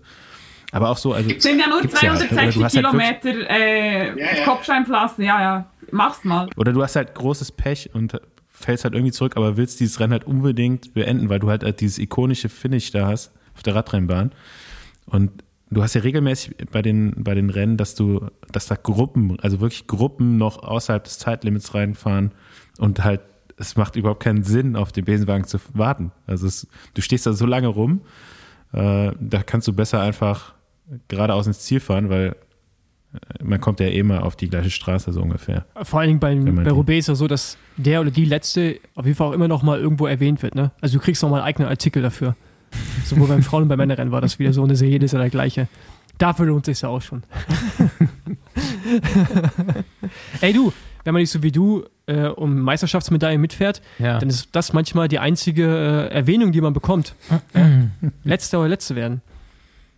Wie sieht's aus? Vorsicht, nächste Frage. Da erwarte ich mir eigentlich von diesen äh, Ausführungen schon zu sieben Pässe, 7000 Höhenmeter, ähm, eine, zumindest eine gute Erinnerung, vielleicht nicht gut, aber eine Erinnerung, dein schlimmster Hunger hast? Na, da habe ich eine andere Geschichte. Das nämlich, ich musste lernen, dass man viel essen muss, habe ich jahrelang nicht begriffen. Und einmal, ich, war, ich wohnte in Bern und da gibt es so eine, eine Fahrradautobahn, das ist super, nur für Fahrräder oder für Freizeitverkehr, so ein, ein Wald und geht ein bisschen hoch für hinten rein, wo ich gewohnt habe, ins Quartier. Und ich war da, weiß nicht, vielleicht nur vier Stunden oder so, aber ohne Essen, ohne Geld, ohne irgendwas. Und ich weiß noch genau, ich, ich erinnere mich einfach, wie ich gedacht habe, aha, werde ich jetzt hier von Trottinetz, wie sagt ihr, äh, wie sagt ihr Trottinett auf Hochdeutsch? Auch Trottinett? Nee, gar keine Ahnung, was du meinst. Wo man einen Fuß drauf hat und mit dem anderen gibt man an. Du meinst E-Scooter? also Ein Scooter. Scooter. Roller, wie, wie, ne, Roller, wie, Tretroller. Wie, nennst du das? Trottinett. Trottinett. Ja. Okay. Aus dem Französischen wahrscheinlich. Ah, ja. Das hört sich nicht also ein bisschen Tret, Deutsch an. Tretroller auf Deutsch.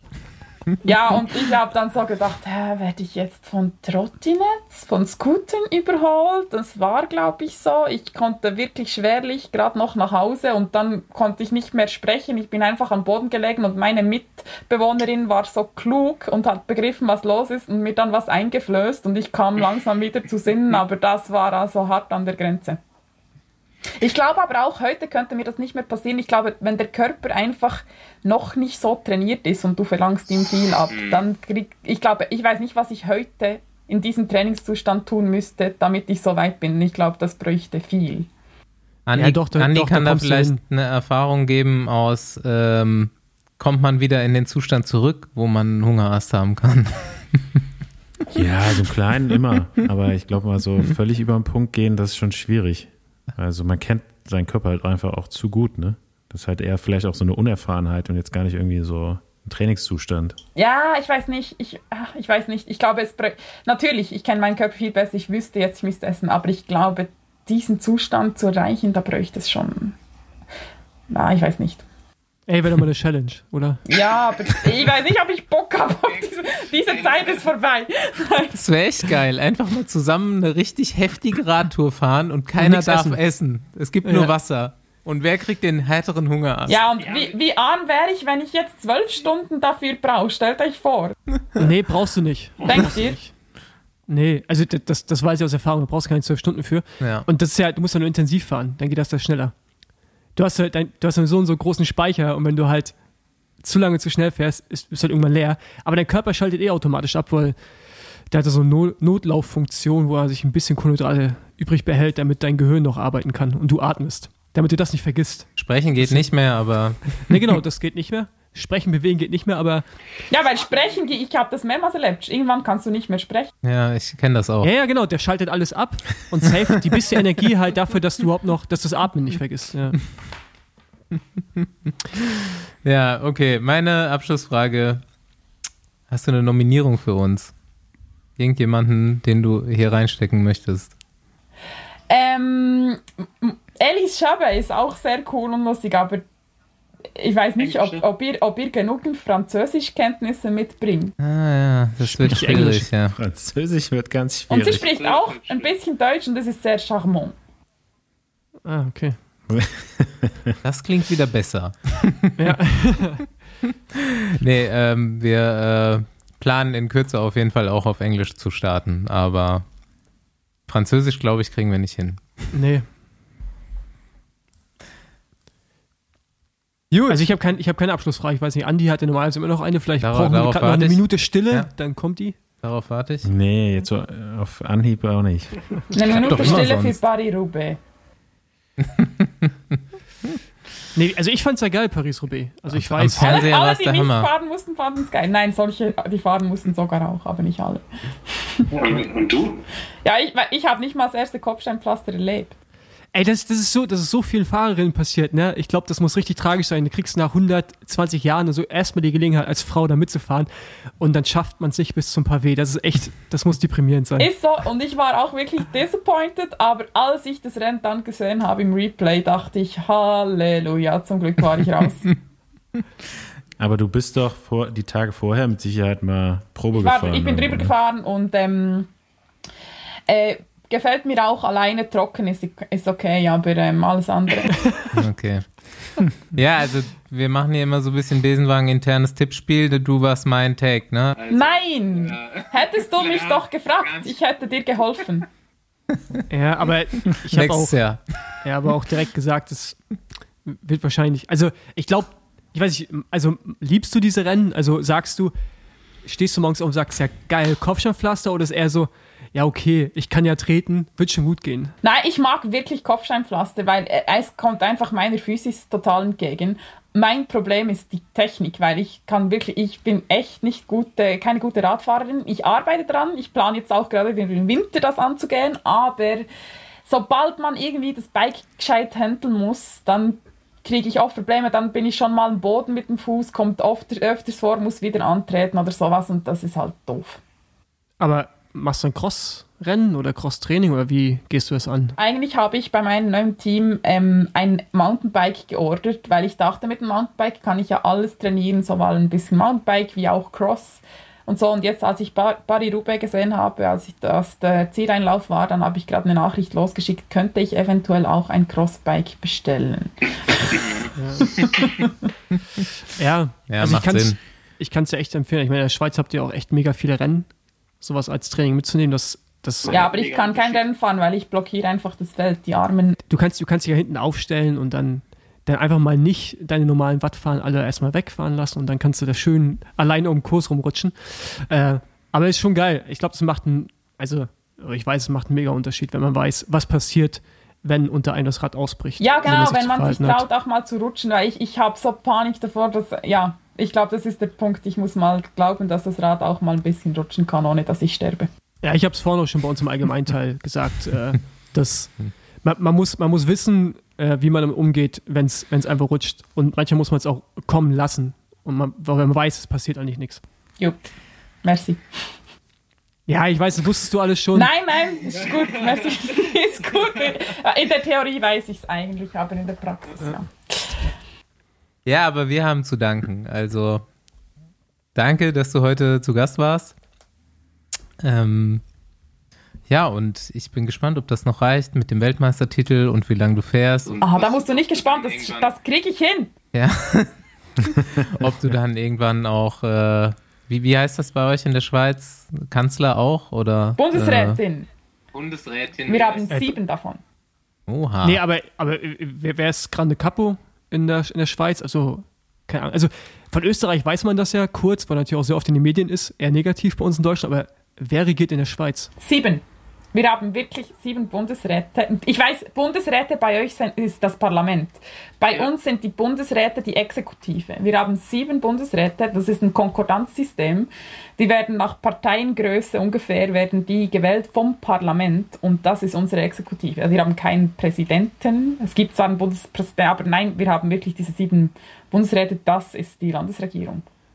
Okay, und wer fliegt dann zu irgendwelchen internationalen die Meetings? Die haben dann aufgeteilt nach Departementen. Jeder hat ein, Departement. Jemand ist für, die, für das Innere, jemand ist für das Äußere und dann halt, wer zuständig ist, der geht. Genau, das ist halt so Schweizer, ne? Immer neutral, deswegen immer verschiedene Leute, damit man ja nicht irgendein für, für irgendwas verantwortlich machen kann. Immer. Und da, damit auch jeder Entscheid ein Kompromissentscheid ist. Ja, genau. dann bleibt alles immer gleich. Ja, mal gucken, ob du das schaffst in dieses sieben Leute. ich, hätte, ich hätte noch eine Abschlussfrage. Jetzt kommt's. Ähm, wenn du dir einen Sieg aussuchen könntest, lieber Paris-Roubaix, Frauen oder Weltmeistertitel? Jetzt auch nicht nur nicht kurzfristig gedacht, ne, sondern ein bisschen so, was du in 10, 20 Jahren dann auch sagen würdest. Ja, weil man, man will ja immer das, was, was irgendwie schwieriger ist. Und ich glaube, Barry Roubaix zu gewinnen ist für mich schwieriger, aber ich glaube, ich könnte schlechter damit leben später, wenn ich dann denken würde, ich habe diesen Weltmeistertitel nicht geholt. Also es ist sehr, sehr eine schwierige Frage.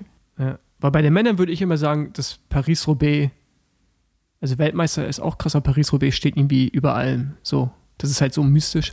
Aber vielleicht muss ich es bei den Frauen noch, auch echt noch entwickeln. Ne? ja, aber das, das kann, da kann ich gar nicht einstimmen, weil dann ist mein, hat mein Weltbild ein Problem. Weil wenn du einfach stark bist im Einzelzeitfahren, dann muss das auch die, die krasseste Disziplin sein in deinem Kopf, sonst bist du scheiße, oder? Also für mich ist das nicht so. Mhm. Ja, okay, verstehe ich. Mein Weltbild muss da irgendwie. Nee, nee, bleib dabei. Funktioniert ja. okay. vielen Dank. Hey, merci euch, war cool. Vielen Dank, dass ihr mich eingeladen habt. Ja, danke dir. Und bis demnächst. Macht's gut, bis Ciao. bald. Ciao, ciao. Ciao.